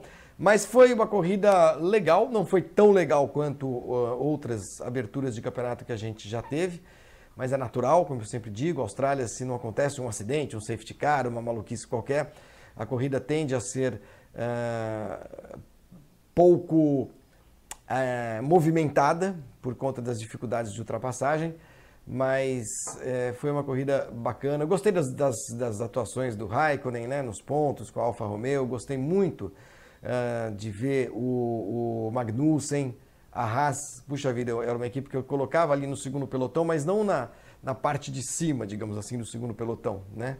O segundo pelotão, que é, tem muita gente lá, tem, tem Toro Rosso, tem McLaren, tem a Racing Point, né? Chegou nos pontos, tem a Renault e, e tem a Haas, a Haas com, com um desempenho bastante convincente do glorioso Magnussen. É isso. Vamos ver aqui o que acontece no Bahrein e China. Acho que Bahrein e China são duas etapas que acho que conseguem clarear um pouco mais o cenário, né?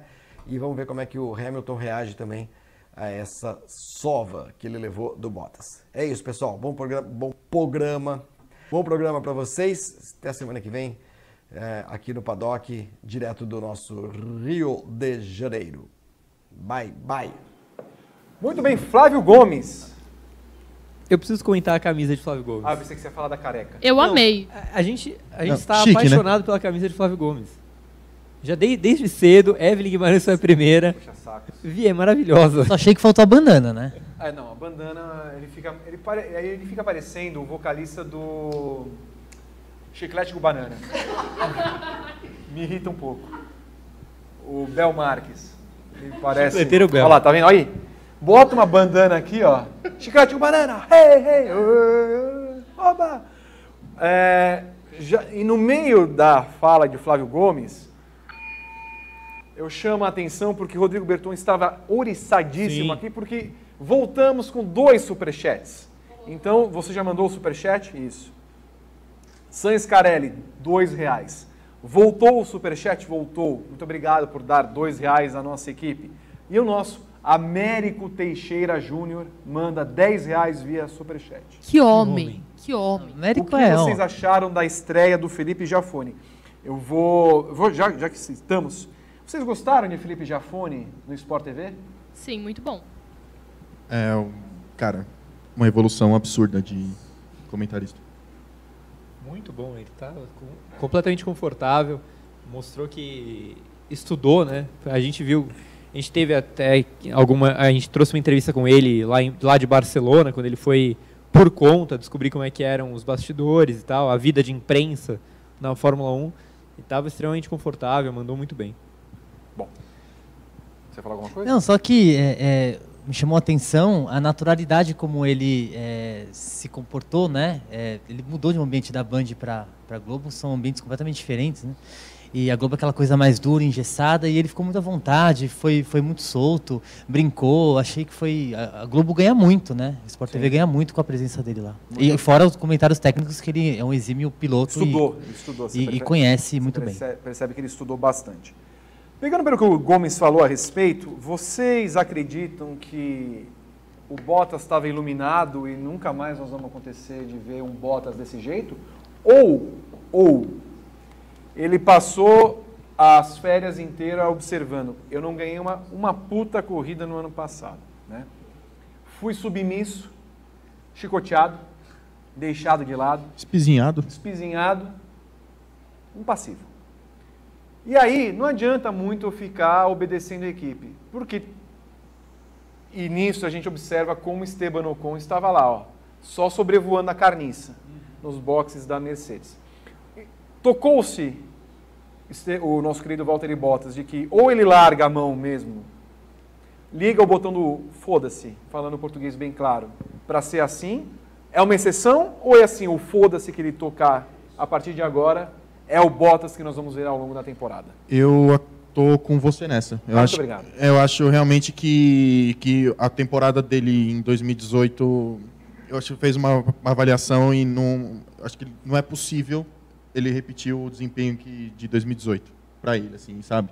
É, ele aceitou demais a derrota desde a primeira corrida. Né? Não foi só o azar de quebrar em, em Baku liderando a prova. É, a Rússia, o exemplo que aconteceu na Rússia, que dele ceder a passagem para o Hamilton, ele praticamente estacionou para o Hamilton passar, né? Então, acho que deve ter feito uma, uma, uma, uma avaliação de tudo que ele fez e e, cara, o, o, não é só a barba na cara, né? Que ele botou agora, mudou o visual tal. Não é só isso, né? É mudança de postura mesmo, né? Não, e assim, desculpe um palavrão, só ele mandar o foda-se, todo mundo. A quem interessar Ele possa, gente pode foda-se. falar. Exato. Quem inter- interessar possa, foda-se. Olha, assim, eu acho que vai ser um meio termo, na verdade. Eu acho que na primeira prova ele realmente estava aloprado, é, quase descontrolado. Ah, que é isso. É, exato. Ele tava. Cara, eu nunca. Assim, a gente nunca viu Bottas, a gente nunca viu quase nenhum piloto, assim. O que, que é isso? Sabe, o cara xingando. Eu, eu lembrei na hora do Dunga em 94, assim, É. levantando a taça, mandando todo mundo se fuder. né? Então, foi uma coisa meio Dunga. E, e assim, eu acho que ele não vai conseguir manter isso o tempo inteiro, porque a Mercedes vai ter, vai ter uma hora que ela vai chegar junto e falar assim, ó, tá legal, estamos gostando de você brigando, faca nos dentes, coisa e tal, mas alguma ordem você precisa respeitar. Então, eu já acho que o negócio da volta mais rápida é um negócio que pegou mal pro Toto Wolff. Ele já falou assim, olha, legal que a gente teve um ponto extra, mas eles não me respeitaram. Ele já ficou incomodado. Eu acho que isso pode acabar dando uma, uma chateada ali no clima. Mas, de- de qualquer jeito, não vai ser o Bottas 2018, aquele cara que aceitava tudo. Nem eu acho que vai ser um revoltado dessa primeira prova. Acho que vai ser um meio termo e acho que vai ser um cara muito mais competitivo. A ponto de vencer mais corridas no ano? Sim. A ponto de bater o Hamilton? Eu acho que não. Mas isso é o tempo que vai dizer. Essa primeira prova dele foi irretocável. Para mim é uma prova nota 10. É, Então, sim, desempenho fantástico. O Bottas ele já mostrou durante o inverno inteiro que ele estava completamente transtornado com o desempenho dele em 2018, falando que foi a pior temporada, que a segunda metade do ano foi horrível, que ele precisava mudar, que ele não acreditava que a Mercedes ia favorecer o Hamilton, mas dependeria dele de conseguir ir lá e, e mostrar que ele poderia conseguir bons resultados. E bom, nessa primeira prova ele mostrou. Eu concordo com o Gá, eu não acho que vai ser o ano inteiro esse porra louca, É pica-pau de polainas que a gente Que viu. isso. Mas eu acho que ele vai ser, sim, vai mostrar. Porque ele deve ter percebido, pô, eu não tenho nada a perder.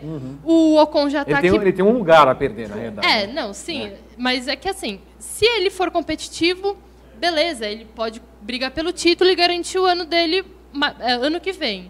Mas ele já tá vendo que o Ocon já tá ali, já tá rondando, já tá todo mundo falando, não, porque o Ocon vai, vai substituir. Então, assim, ele pensou, é agora ou nunca. E eu acho que ele mostrou já nessa primeira prova que a mentalidade dele mudou completamente. Aliás, uma sugestão de pauta que eu acabo de pensar é, é, foi a maior derrota que o Hamilton teve para um companheiro de equipe em termos de distância, 20 e tantos segundos, não foi? Do- Depois da- de- daremos uma pesquisada na, na história. Se o pessoal já tiver aí tempo para pesquisar, Dá uma verificada se foi a maior distância que uma dobradinha de uma equipe, é. nos tempos de McLaren, agora de Mercedes. Não me lembro do Rosberg ter colocado 20 Do, segundos. Dobradinha eu acho que sim, porque eu me lembro de corridas que o Rosberg ganhou e o Hamilton vinha lá de último e conseguia chegar em quarto, ah, tá. lembra? Ah, não, em, em, em situações normais, é, não que ele é. tenha largado lá eu atrás. Aí nós temos que eu, fazer uma pesquisa mais, mais complexa. Chega um momento da, da carreira, eu acho que esse é o momento do Bottas, né? É, vamos lembrar, a chegada dele na Mercedes foi uma coisa inesperada, até, para ele, né? Ele caiu, abriu uma vaga do nada e foi chamado às pressas. É, até se habituar, até se situar, até, né, pô, é a grande chance da vida dele, mas você tem um companheiro ali que, que não te permite muita coisa, né? É, agora chega o momento, último ano de contrato. É, o, Bottas de 2018, quem ia querer contratar? Ninguém. A Williams. É, talvez a Williams, ninguém mais. Então, assim, ou agora ele mostra um, um trabalho é, efetivo, que eu acho que, assim, ele tem condições de estar lá, ele tem, acho que é um bom piloto. É, de, ficou muito devendo demais no ano passado, mas é um piloto que tem as suas qualidades e que, assim, é, é, a minha grande questão é, foi uma, uma atuação, assim, assombrosa. Não, não foi uma atuação, uma boa atuação, começar o ano ganhando. Não, ninguém esperava. Botar 20 segundos, assim, acho que eu talvez esperasse do Leclerc fazendo isso no Vettel, Sim. do Bottas fazendo isso no Hamilton nunca. Ele inimaginável. Então acho que chega um momento que, que é, é, é isso é legal, assim. Ele precisa mostrar alguma coisa a mais, inclusive para ele, né? Porque ele deve ter passado um ano, um fim de ano muito ruim, inclusive, né? Deve ter chorado ali as pitangas com ele mesmo, né? É, e, e, acho que é, é, um, é, um, é interessante para a Fórmula 1 ter um piloto desse. Também não acho que ele vai disputar o título, é, mas eu acho que ele pode contribuir muito para o espetáculo como um todo, que se a gente parar para pensar é, no, no, cenário todo, eu nem imaginava uma Mercedes tão forte como estava e uma Ferrari tão ruim. Então, pensando num, é, numa briga talvez particular, que a gente sabe que, obviamente, a Mercedes privilegia o, o Hamilton, ter um piloto que, que faz frente, ao menos de vez em quando, com, é, com uma força que teve, isso é muito bom para o espetáculo. Né? O senhor ia falar alguma é, coisa? Eu queria lançar uma pergunta na mesa. Vocês acham que o Bottas pode se inspirar na temporada do Rosberg em 2016? Talvez não para título, mas tipo para realmente botar uma botar uma pressão. Você fala dar um psicológico no Isso. Hamilton. Vocês acham? Você acha, Natália de Vivo? Eu acho que não, porque o Bottas ele apesar dele ter mostrado aí ser um novo cara, ele não parece que ele tem essa força mental que o Rosberg mostrou ter naquele ano. Então eu acho que nesse jogo ele não, não vai. Senhor. Eu acho que tecnicamente o Rosberg é muito melhor do que o Bottas. É... E psicologicamente? Vamos descobrir esse ano. Se o Bottas ganhar o campeonato desse ano, logo no dia seguinte ele acaba, fala assim, não quero mais também brincar? Eu não duvido. Eu, eu não duvido. Assim, acho que 2018 foi tão estressante para ele, mas não porque não foi totalmente diferente de Rosberg e Hamilton, né? Uhum. Aquilo ali era uma rivalidade ferrenha a cada final de semana e os dois se provocando e os dois se batendo e os dois um vencendo o outro. O Bottas foi pisoteado até pelo Verstappen no final do campeonato, que começou o campeonato batendo em todos, todos os finais de semana. Então, para ele foi muito duro aquilo. É, então, vamos descobrir esse ano se ele é forte mentalmente de recuperar depois de um ano tão ruim. Mas tecnicamente eu acho que tem uma diferença grande. Eu me lembrei do, do Rosberg é, com essa vitória tão forte, né? Mas eu acho que ainda é muito cedo para imaginar. Eu acho que ele, ele pode sim, em alguns momentos, fazer frente ao, ao Hamilton. É, mas eu acho que também tem muito da, da questão do Hamilton, como o Hamilton vai lidar com isso. O Hamilton, pentacampeão do mundo, está extremamente confortável na condição dele, é o grande piloto, agora sim, um piloto muito à frente dos demais hoje no grid. Então precisa ver como, como ele vai lidar com isso, né? Acho que uma vez, acho que o Hamilton fala, ah, beleza. Agora, se chegar uma segunda, uma terceira vez, acho que aí a coisa começa, né? Pode apertar. Vou chamar Evelyn Guimarães nesse momento, só antes falando que nós tivemos mais dois superchats de dois reais cada um. O Michael Siqueira falando, eu amo o Berton, cada um tem o amor que lhe convém. E Bunda Pirelli C5. Ah, ele mudou o nome. Ah, mudou. Era Bunda Macia, agora é Bunda Pirelli C5. Gostei da, da mudança de nome. Superchat voltou, eu voltei. E o Renan Ferreira, lembra dele? Opa! Te acha lindo, continua te achando lindo. Muito obrigado. O senhor não deu sua o opinião. O senhor Cálice. É, Evelyn Guimarães. Aí o senhor fala agora. Fala pessoal do Paddock GP, boa noite. Eu, Evelyn Guimarães, venho dar a minha contribuição para essa segunda edição da temporada 2019, falando sobre essa vitória inesperada de Valtteri Bottas no GP da Austrália no último domingo. Depois daquela pole sensacional do Hamilton no sábado, né, na classificação em que ele fez a pole de número 84 da carreira dele, colocando sete décimos em cima do Sebastian Vettel e superando aquele tempo que já era muito bom do Bottas no Q3, a gente pensou, bom, 2019 vai começar como terminou 2018, ou seja, com o inglês sobrando lá na frente, mas não foi o que aconteceu. No domingo, o Valtteri Bottas colocou a faca entre os dentes, né? E deu um tchauzinho pro Hamilton já na largada. Nos primeiros metros da, do GP, passou o britânico e daí para frente ninguém mais viu o Valtteri Bottas. Simplesmente ele impôs o ritmo que ele quis, andou muito forte com os pneus vermelhos, né, o C4, que é a, a, versão mais macia, foi a versão mais macia dessa, dessa etapa, e foi embora. Fez a melhor volta, fez quando quis, então assim, ficou muito claro que a Mercedes estava sobrando nessa pista, porque ele chegou no final com os pneus desgastados e tudo mais, e foi lá e ainda fez a, me a melhor volta para arrancar esse pontinho. Bom, isso é muito importante para o campeonato começar de uma forma inesperada, mas também para o Valtteri Bottas, porque 2019 é um ano de decisivo para ele, porque como a televisão mostrou insistentemente durante todo o final de semana, o, Sebast... o, o Esteban Ocon, desculpa, estava lá do lado, é, ao lado do, do chefão Toto Wolff o tempo inteiro, conversando, rindo e etc. Só ficou aquele sorrisinho amarelo no momento em que o, o Bottas venceu. Mas por quê? Porque o Bottas tem um contrato de um ano, com opção para mais um, mas esse mais um depende muito da, da, dessa temporada. Então, começar vencendo tira um pouco desse peso, dessa pressão para o resto do ano. O Bottas teve uma, uma preparação totalmente diferente nesse ano para iniciar a temporada e parece que isso surtiu efeito. Agora vamos ver se isso se estende por, pelo resto das 20 corridas que ainda faltam. Se isso for, né, se ele se impor dessa forma, teremos um campeonato bem interessante. Evelyn Guimarães falando a respeito de Valtteri Bottas, pela primeira vez na história, depois da primeira corrida do campeonato, é, um piloto coloca oito pontos de vantagem para um segundo colocado, devido ao ponto da volta rápida que Valtteri Bottas também conquistou no final da prova.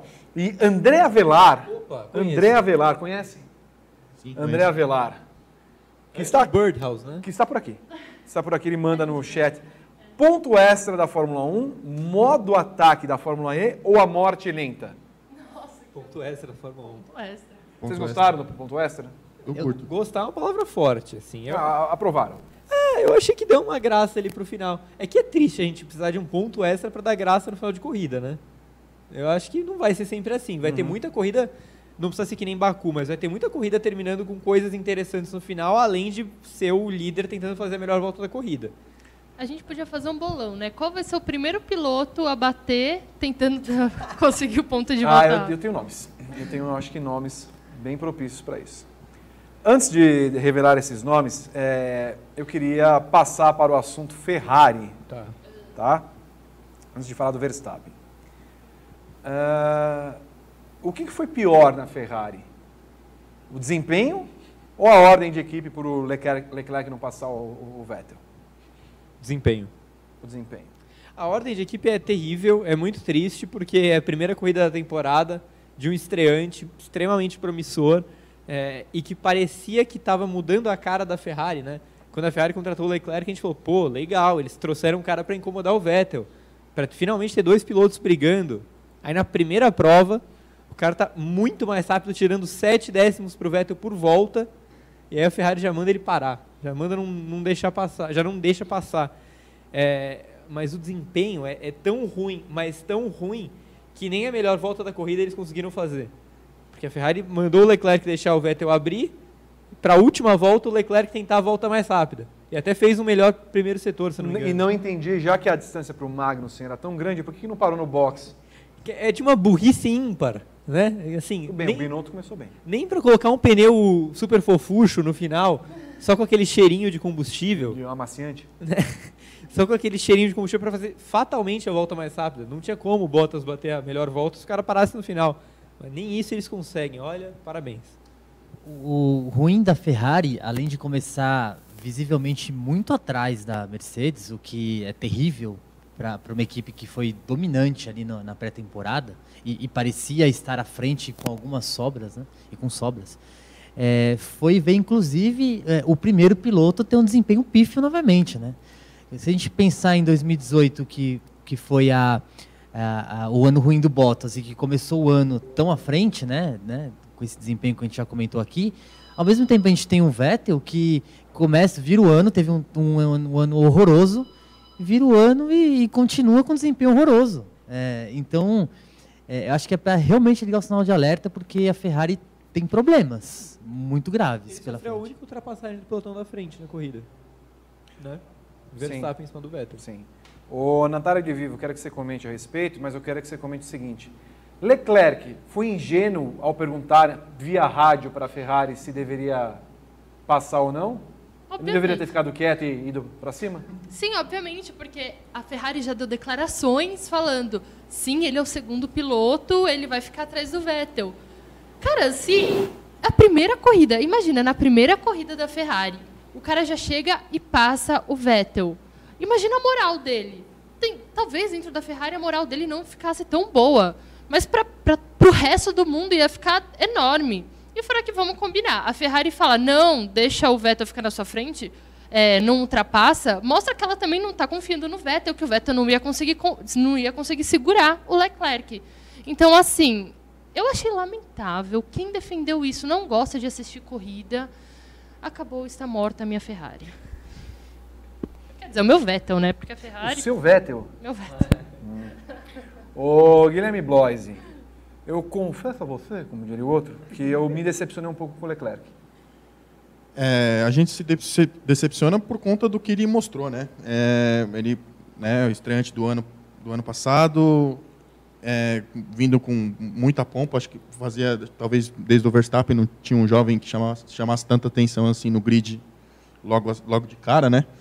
E, e a ordem de equipe foi, acho que come, come, eles começam a, a, entrar na mente do, do, do, garoto assim, né? Com esse tipo de, uhum. com esse tipo de atitude. Vamos ver como é que vai ser em Bahrein e tal, mas de primeiro momento assim ficou, ficou feio. Não, eu só, eu só achei que ele... ele foi Não, eu é, é, é. é. Assim, o máximo que poderia acontecer é. era ele tentar passar o Vettel e aí entrar aí o rádio. Aí vem o rádio, isso. Charles, é. fique atrás do Vettel, do Sebastian, vamos garantir as. Agora ele ir lá perguntar, ah. Não tem cabimento, porque assim, quando ele perguntou, ele já estava um segundo do Vettel. É. Tipo, dava para tentar uma vez e aí esperar a equipe falar, uhum. sabe? Se, porque certamente o Vettel ia chorar no rádio. É. E aí a equipe ia mandar ele, ele não passar. Mas ele tomar a iniciativa de perguntar me desceu muito mal também. Não, é, não porque péssimo, é, um, é um piloto. Eu acho que dá pra explicar porque é um piloto que está no segundo ano de Fórmula 1, primeiro ano de equipe grande. Eu acho que ele também não quer chegar já com os dois pés na porta, Mas passando. Precisa, precisa. Não, sim, precisa. Ainda mais pela grande promessa que ele está sendo colocado, a grande pressão.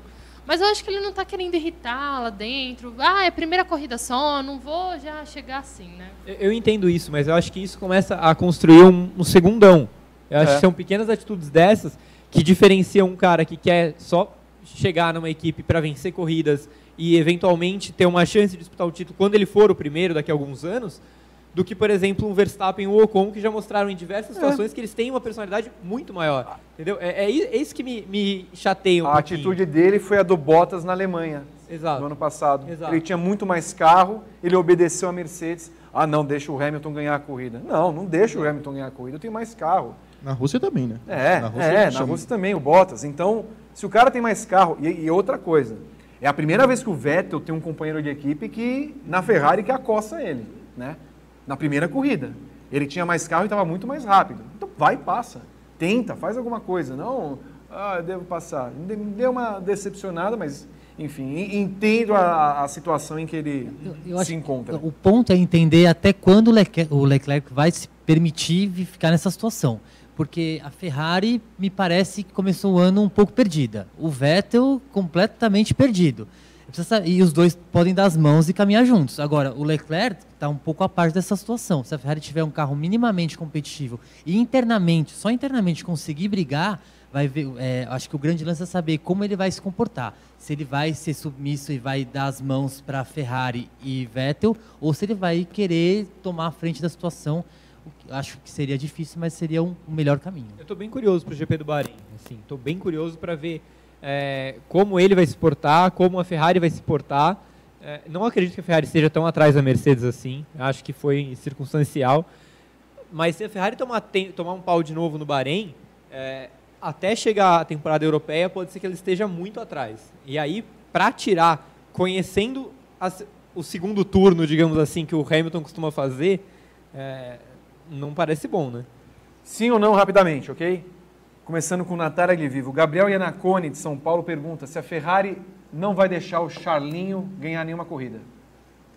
Não, vai deixar. Não, e se o Vettel estiver em segundo, já vai fazer uma ordem de equipe ali ou não?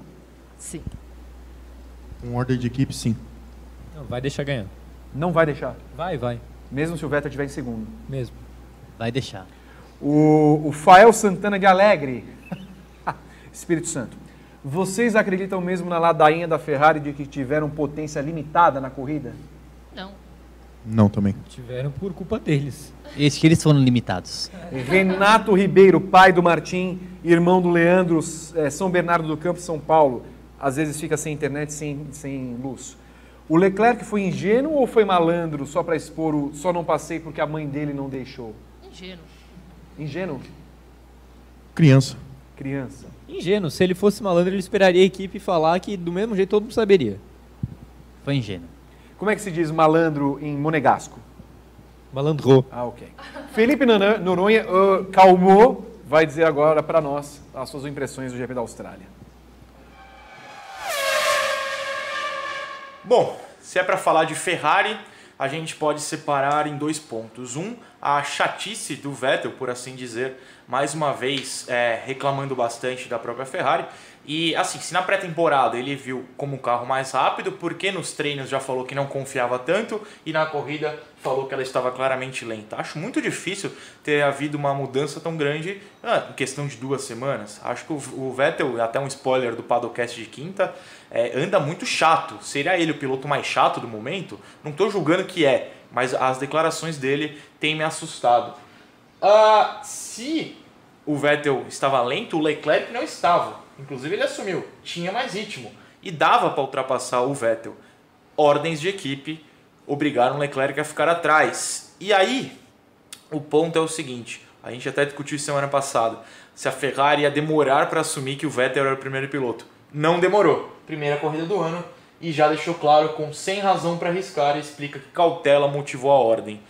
Cautela também se traduz como não queremos que Leclerc queime o nosso piloto número 1. Um pelo menos no momento, e parece que essa vai ser atuada até o final do ano. Será? Acho que sim, não sei o que vocês pensam. Valeu, pessoal. Muito bem, sabe sim porque nós falamos, Felipe Noronha.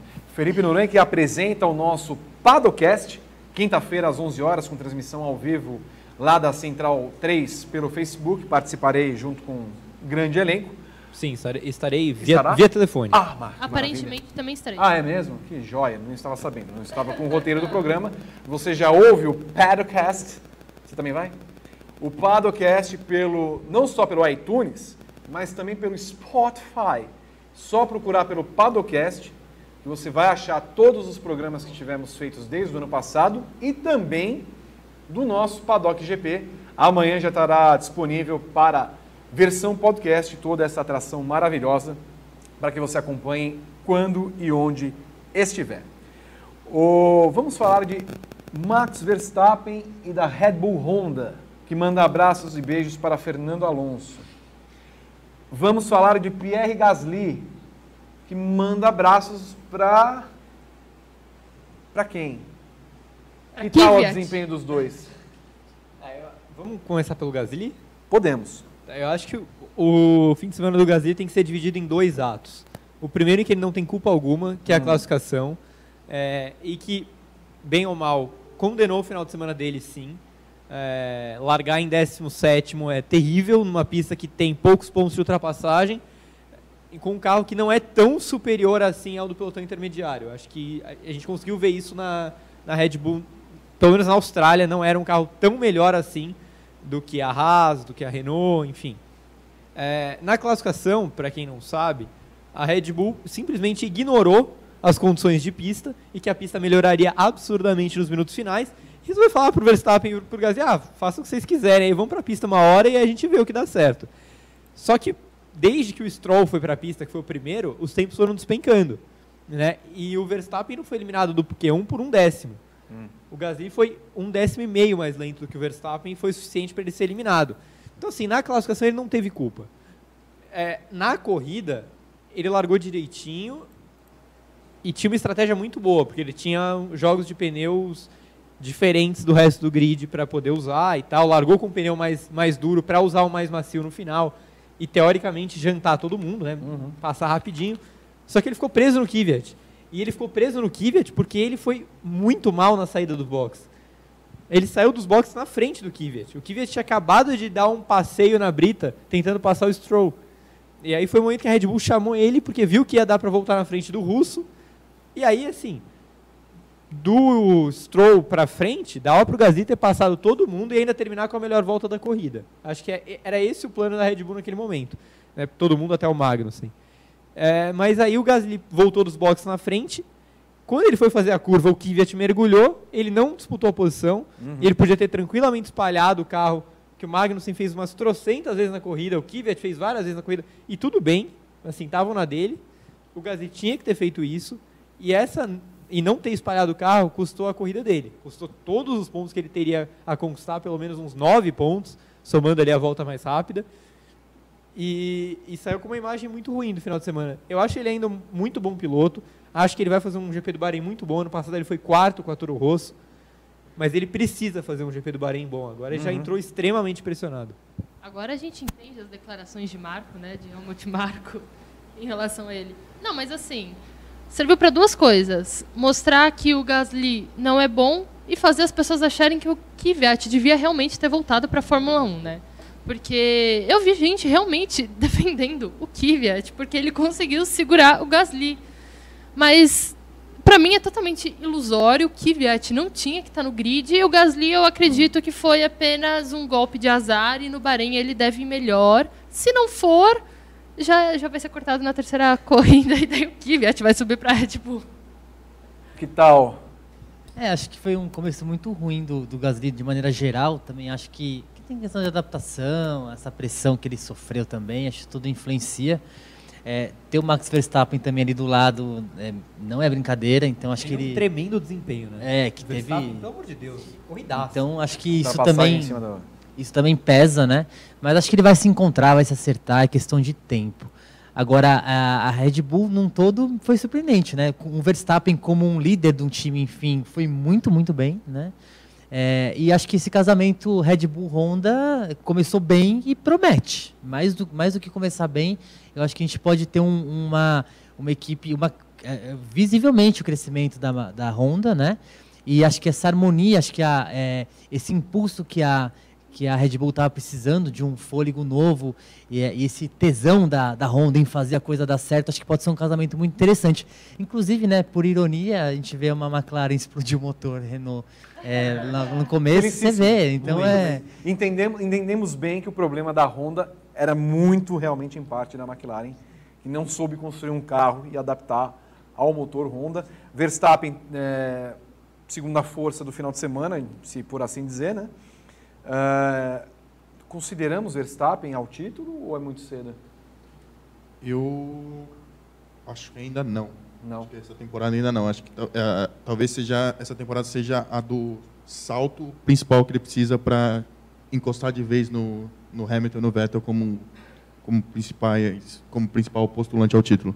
Eu, eu quero esperar o GP do Bahrein e da China, porque assim a Red Bull tem um bom retrospecto na China. Uhum. É, e no Bahrein, como a gente falou aqui, ano passado o Gasly foi quarto lugar. Inclusive falou no rádio a frase que a Honda tweetou, zoando o Alonso, Now é. we can fight. Foi Sim. a frase do Gasly ano passado. É, então, considerando que o Bahrein foi bom para Toro Rosso ano passado, tende a ser bom para a Red Bull esse ano. E a China é historicamente uma pista que a Red Bull costuma fazer boas corridas. Então, Eu, eu cobro uma vitória do Verstappen nessas duas corridas. Cobra. Para colocar ele pelo título. O seu Helmut Marko. Não, não. Assim, eu acho que o Verstappen Seu não. olho tá bom? O meu olho tá ótimo. Ah. É, eu acho que o Verstappen não tem obrigação de vencer, mas se ele quiser ser campeão, ele vai precisar ganhar uma das duas corridas. Eu acho que a Red Bull é o time que tem mais potencial de crescimento na, nesse, no ano como um todo, né? O ano passado eles deram um salto bom. Eu acho que em termos de chassi de carro, eles têm uma equipe uma, de, de engenharia bem competente, que, que consegue aprimorar o carro que tem. E a Honda a, a, é o motor que também tende a crescer. Então, se a gente considerar se esse casamento que começou bem, com um piloto que me parece maduro, que é talentoso, a gente já falou sobre isso.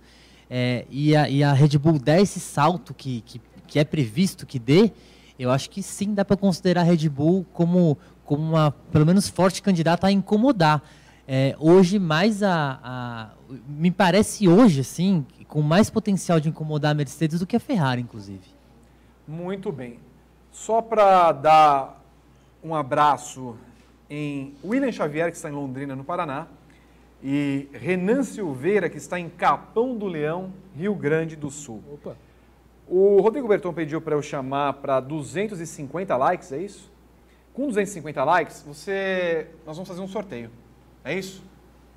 Um sorteio. Me manda aqui, Rodrigo Berton. Nós já vamos chamar Vitor Fázio. Você vai ganhar, nós vamos sortear este boné que a YPF nos deu nesse final de semana de Porsche, na Porsche Cup.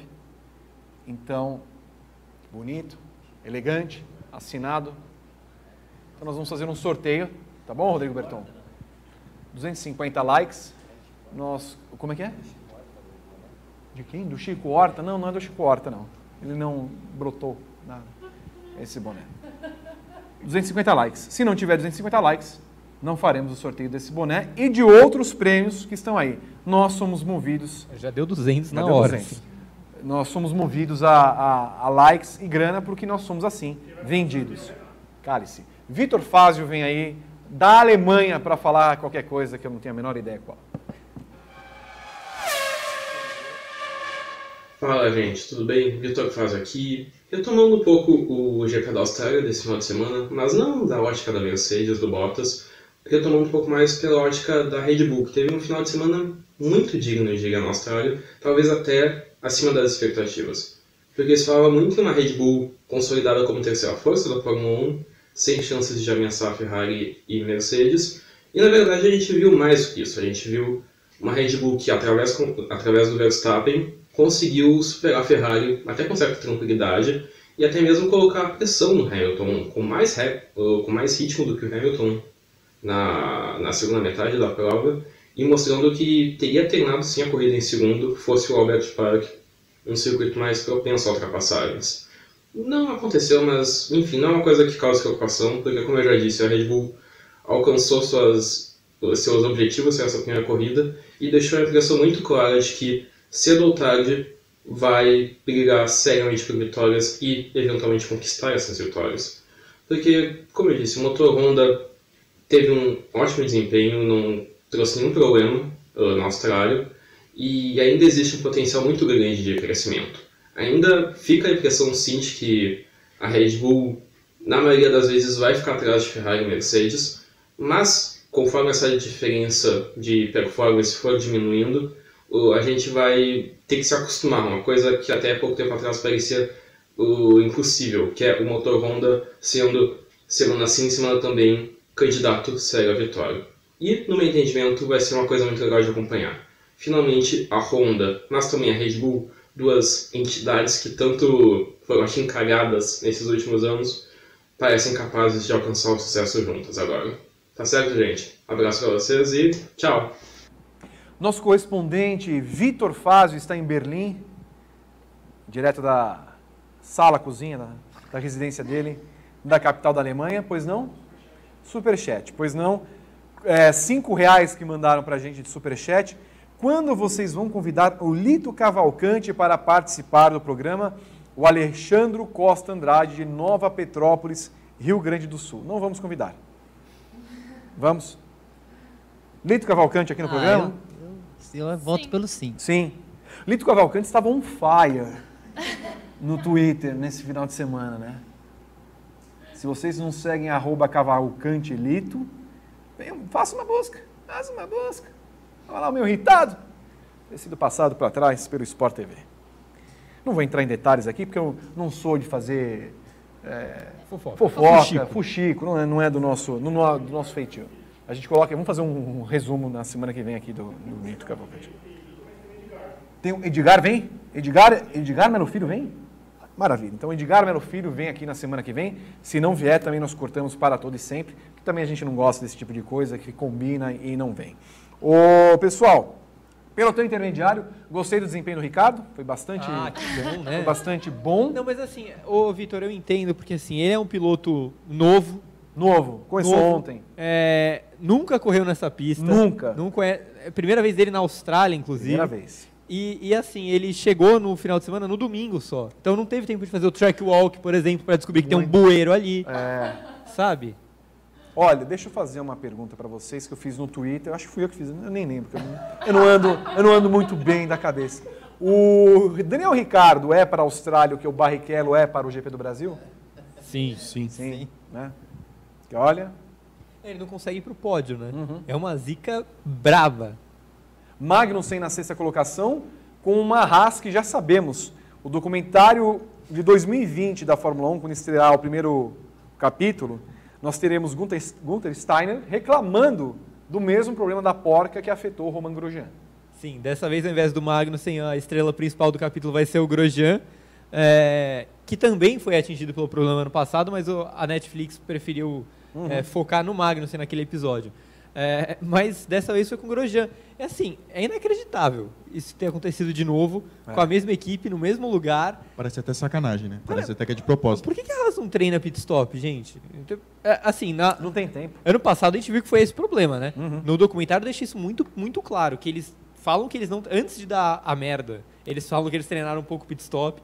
E aí quando dá, falam, olha, eu acho que a gente não treinou no final de semana inteiro. Né? Então é um problema grave ter acontecido é, mas eu acho que a corrida do Grosjean foi estragada na estratégia assim da Haas. Uhum. Quando eles devolveram o Grosjean para o meio do pelotão Giovinazzi, foi o momento que acabou a corrida dele, porque ele voltou logo atrás do Norris. Se ele tivesse voltado na frente do Norris, acho que ele conseguiria passar o Giovinazzi rápido e, e ter escapado ali junto com o Huckenberg e tal, porque o, o Huck e o Magnussen conseguiram passar o Giovinazzi bem fácil assim. O Norris empacou atrás. Uhum. E assim, empacou a ponto de ficar 25 segundos atrás de onde estava o Hulk. E, e, e, o Raikkonen posteriormente, já numa estratégia um pouquinho melhor. É, e aí, quando o Giovinazzi acabou fazendo isso, ficando na pista até cair para o último lugar e ser chamado para parar nos boxes, uma estratégia muito boa da Alfa Romeo, parabéns. É... Começou ontem também. É. Exato. É... Isso, isso prejudicou muito o Norris, o Grosjean, o Albon também ficou nessa, nessa esse pelotão ali atrapalhado pelo Giovinazzi, e acabou jogando para os pontos, o Pérez também, e jogou para os pontos o Stroll, o Kvyat, o Gasly, que estavam em 14º, 15º, 16º. Então, o Giovinazzi acabou ditando o ritmo do pelotão intermediário.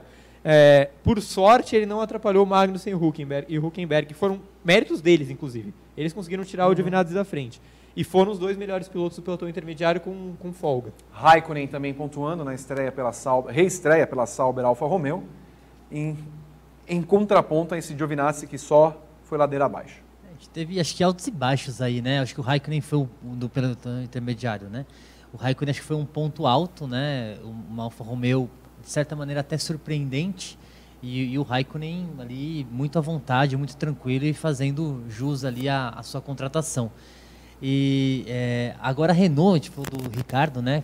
Um começo muito ruim, mas a Renault muito fraca também, né? Achei a, a Renault já, já tem um tempinho aí de estrada, é, é, já tem uma boa grana aí, né, tem pilotos bons, está devendo. Por isso que eu coloquei o Huckenberg como o melhor piloto fora Verstappen e Bottas da corrida. Porque eu realmente achei a Renault muito fraca. Me responda uma coisa. Nós falamos já do Gasly, se não tomar cuidado, rua. Nós vamos falar daqui a pouco de um, de um segundo caso. Mas se Rio Abitebu, chefe da Renault, já merecia o cartãozinho tipo pé na bunda? Eu acho que já teve tempo para mostrar mais, né? Ele está devendo. A Renault, assim, começa o ano muito abaixo. Acho que talvez no mesmo nível do ano passado, não sei se talvez um pouquinho para trás, é. mas era para dar um salto esse ano muito maior e, e a gente vê é, tá devendo, tá devendo e muito. A gente está esperando a Renault tem dois anos, né? Pelo menos. E contando. E contando. Tá, tá complicado mesmo, né? Acho que tá na hora do um bilhetinho azul para ele ali, para ver se dá uma, uma, uma repaginada. Até porque, ao que consta, não falta grana. Tenho certeza que não falta, até porque trouxeram o Ricardo né? Uhum. Não, não, não é um piloto barato, né? no, com certeza. No briefing eu fiz a comparação com São Paulo, né? É, que é uma equipe grande, que não ganha título há mais ou menos ao mesmo tempo, né? A mesma quantidade de, de anos, um título brasileiro, enfim, de grande relevância. É, com dinheiro, contrata muito jogador, contrata muito, contrata técnicos de ponta. É, e a Renault é assim, tem engenheiro de ponta, tem ótima dupla de pilotos que é espetacular. E assim, não anda não anda, não evolui, parece que todo ano é a mesma coisa. Uhum. É, e é o que eu falei no, no, programa de domingo, eu acho. Ou não sei se foi sábado ou se foi domingo. Se continuar assim, é, eu dou uns 5 anos no máximo para a Renault repensar a Fórmula 1. Porque uma marca desse tamanho, com investimento desse tamanho, andar no pelotão intermediário, brigar com Haas, que tem um, um budget, né, um orçamento uhum. muito menor, com uma Racing Point, que tem um orçamento muito menor, né, com Ferrari B, com Red Bull B, é, é humilhante, né? É humilhante. Antes de você falar, glorioso Vinícius Piva, quero promover a, este, a estreia de Gabriel Carvalho, direto de Campinas.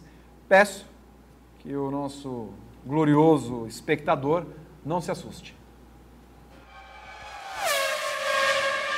Fala galera do Paddock, fala galera que acompanha o Paddock GP aí de casa, aqui é o Gabriel. Estou aqui para falar um pouco do desempenho do Daniel Ricardo e da Renault. O Ricardo decepcionou, teve um fim de semana bem ruim, primeiro no sábado, onde ele não conseguiu levar o carro para o Q3, um pouco decepcionante, porém é, eu até meio que esperava que a Renault tivesse essa dificuldade é, na classificação, já que esse pelotão intermediário da Fórmula 1 ele ainda está muito embolado, e essa prova da Austrália não é a prova ideal para a gente imaginar o que será da temporada. Eu acho que isso vale para todas as equipes, menos a Williams. Mas acho que por ser o Ricardo, um piloto com experiência, que não chegar no Q3 depois de, de, de, um ano passado, de um 2018 que ele chegou a marcar duas poles, sou um pouco decepcionante.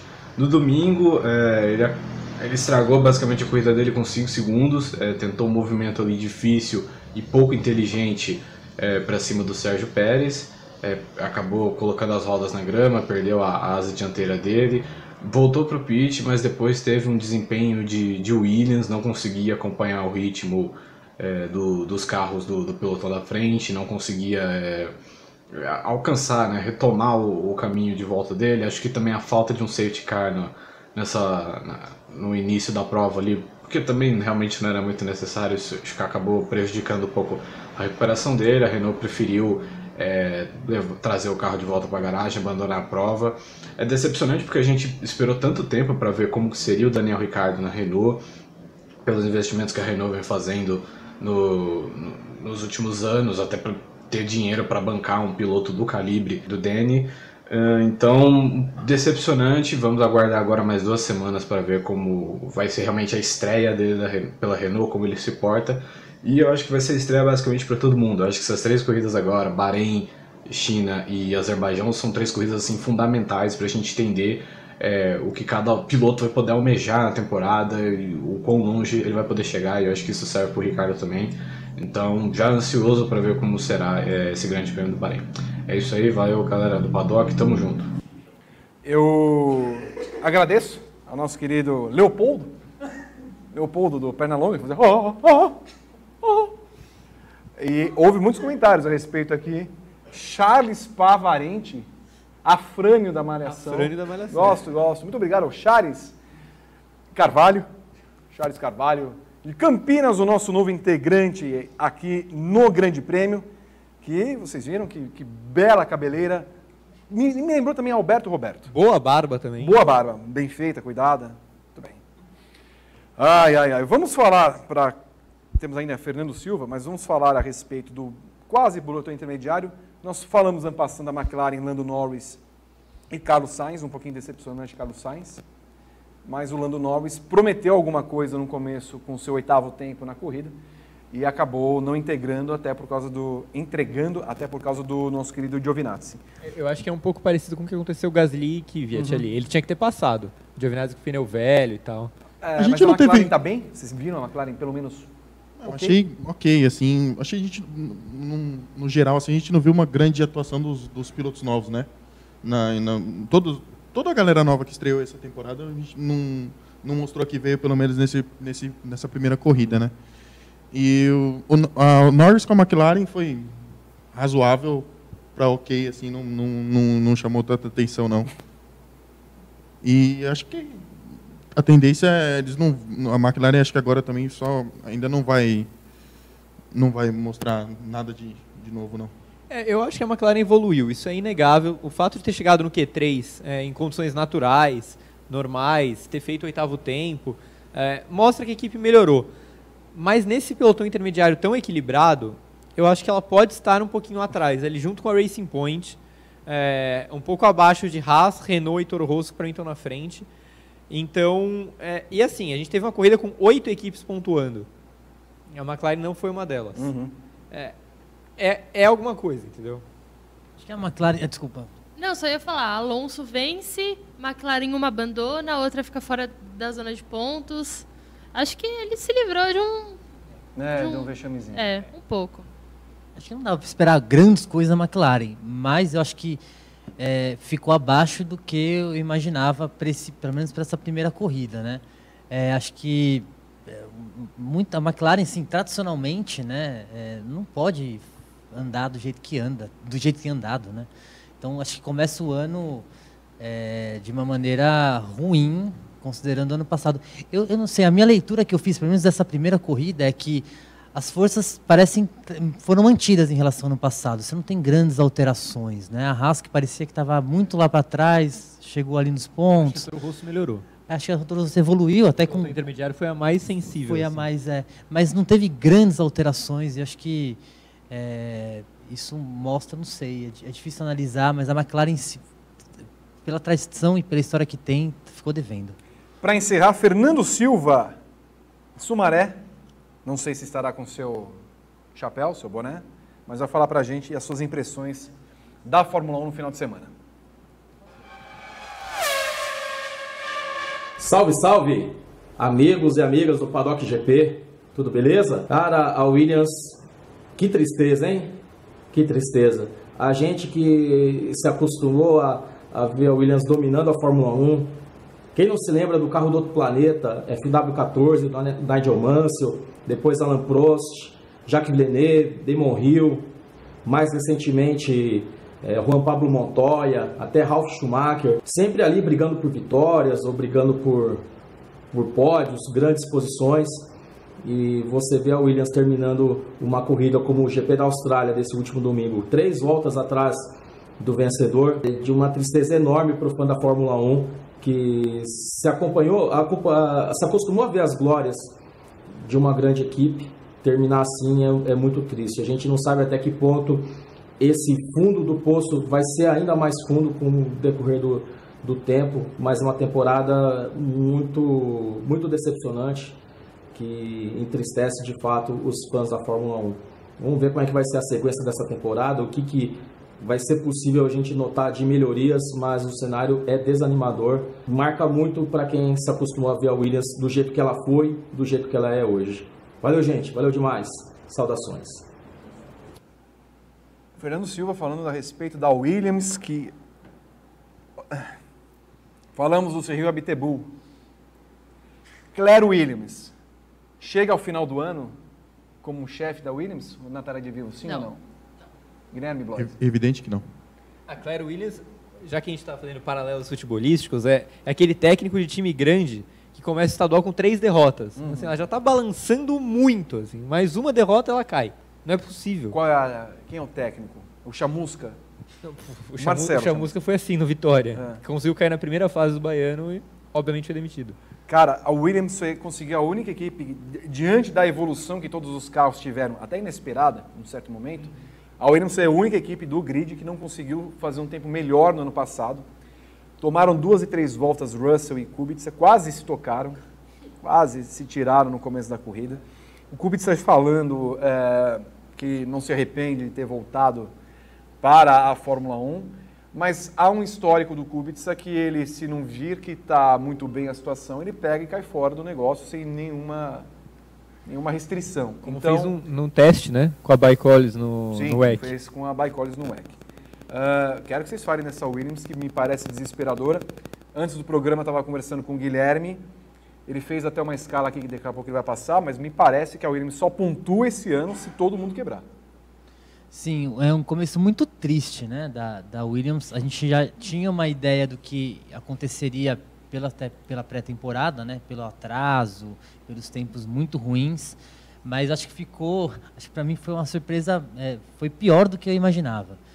É, inclusive pelo pelo Kubica, né, tomar três voltas, né, e ele assim, querendo ou não, ano passado ele ele estava dentro da Williams, ele ele participou, viu o que acontecia. Né? Ele tomou a decisão de voltar a correr também, obviamente, né? foi convidado, é, mas é uma volta melancólica, triste. Né? Um piloto, pela história que tem, pela história de superação que tem, pelo talento que ele tem, né? ele voltar e, e tomar três voltas, uma a mais, inclusive, do que o companheiro de equipe, foi assim. volta do Russell. É, é, foi muito triste. É, o Russell ainda, né, dentro da sua dignidade, ainda conseguiu né, ter um andar o que fazer o que ele podia fazer, mas assim, é, ver a Williams nessa situação é muito triste. E se a Claire tivesse né, um pouquinho mais de dignidade, é, pediria, pediria a demissão imediatamente, né? Não, não, não, tem. Agora, a Williams se torna um problema, né? Como resolver um pepino desse tamanho? Como que você vai tirar é, três segundos do, do, no ano? Você não tira, né? E assim, e ela está muito distante dos demais, né? Não, não anda perto de ninguém. Então, parece um carro de outra categoria. Acho que se colocar um carro de Fórmula 2, eu acho que agora acho que vai andar melhor que a Williams. Não, é só que eu acho que com 10 voltas o Kubica já tinha levado uma volta. Então, assim, com 10 voltas ele já estava tão atrás assim. Então, é muito triste. É triste por ele, mas eu também fico muito triste pelo Russell, porque ele é um piloto muito bom, super promissor, que já chega numa carroça. É, já chega aí provavelmente queimando qualquer futuro brilhante que ele poderia ter na Fórmula 1, porque ele não pode mostrar nada nessa Williams lamentável. E mesmo assim, eu acho muito interessante ver a diferença das declarações entre eles. O, o Kubica, porque eu quase comecei a rir quando me falaram que o ritmo era bom, que não sei o quê, que essa Williams tá cheia de problema. E o Russell lá, não, porque na próxima corrida, vamos lá, que não sei o que lá. Então, assim, é, é muito diferente, realmente, a postura dos dois. E eu tenho pena do Kubica pela história, né, pelo histórico dele e tal. Só que eu acho que eu tenho mais pena do Russell, porque ele está queimando qualquer ficha que ele poderia ter no futuro da Fórmula 1. O senhor trouxe a sua colinha aqui do. Posso, posso usá-la? É, bom, eu fiz um levantamento aqui rapidinho só da, da era híbrida da Fórmula 1, né, 2014 para cá. A Williams em 2014 pegou o terceiro lugar com 320 pontos. 2015, terceiro lugar com 257 pontos. 2016, que já caiu para quinto lugar com 138 pontos. 2017, 83 pontos, também no quinto lugar. 2018, última colocação com 7 pontos. Nessa progressão vai que nem a Betina, né? Que Exatamente. ela vai caindo, vai para um, menos 49. Exatamente, né? Um, um empíricos das avessas, né? Muito Basicamente, bem. né? Maravilha, gostei. Do... É, então, cara, se, se se esse cenário não é desanimador ou pelo menos não, não, não faz com que mexam-se alguma coisa lá dentro da equipe, hum, o que que vai o que que, eles, o que que vai mexer? Tipo, a Williams vai ficar vivendo de história até quando? Sabe? Tipo, é só só Qual o futuro, né, da Williams, né? É, o, a Williams não parece um pouco o cenário que o Palmeiras viveu, né? Falando o exemplo de futebol que o Palmeiras viveu no, no, na virada do século 21, né? Sim. O Palmeiras vivia muito de história e não, não avançava, não crescia, não, não mostrava nada né, para sua torcida. Né? Então, cara, são, acho que tá, falta um pouquinho de respeito também com os pilotos que passaram pela equipe. Né? Pô, Piquet, Mansell, Prost. Né? Olha a história dos caras, sabe? Tipo, precisa respeitar um pouquinho essa história também. Né? Em 2019, né, eu, se fizer algum ponto, vai ser muito, muito na sorte daquele aquela corrida que cai do céu assim Mônaco da vida que acontece algum acidente alguma coisa é, Baku, talvez. Uhum. Cara, não tem, não tem, não tem é, a possibilidade deles, deles somarem pontos em qualquer outra corrida em condições normais. Cerramos. Tem uma última pergunta só para fazer, porque o programa está acabando. Sim. Gostei desse sininho. Wanderson Marçal. Sim ou não, ok? Vocês acham que a Williams deveria ir para a Indy, onde tem espaço para garagistas brilhar? Sim ou não? Não. Não. Não. Sim. Muito bem. Pessoal, estamos encerrando a nossa atração dessa terça-feira. Ah, não bateu os 250 likes. Vocês que queriam boné vão ficar querendo. Semana que vem nós vamos acumular a promoção, nós vamos fazer uma série de promoções. E, exatamente, vai acumular. Se vocês não se esforçarem, não tem meritocracia. Não tem meritocracia. Semana que vem estaremos de volta para debater os assuntos do final de semana, Fórmula E e Indy principalmente. Edgar Melo Filho estará aqui conosco. Agradeço a todos vocês que participaram pelo chat, no YouTube, no Twitter, no Facebook. Amanhã você já vai ter o podcast do Paddock GP para você ouvir no iTunes, no Google Play e no Spotify. Quinta-feira, o Padocast com Felipe Noronha, comigo, Gabriel Curti, Natália de Vivo e grande elenco, Rodrigo Berton também, se estiver vivo.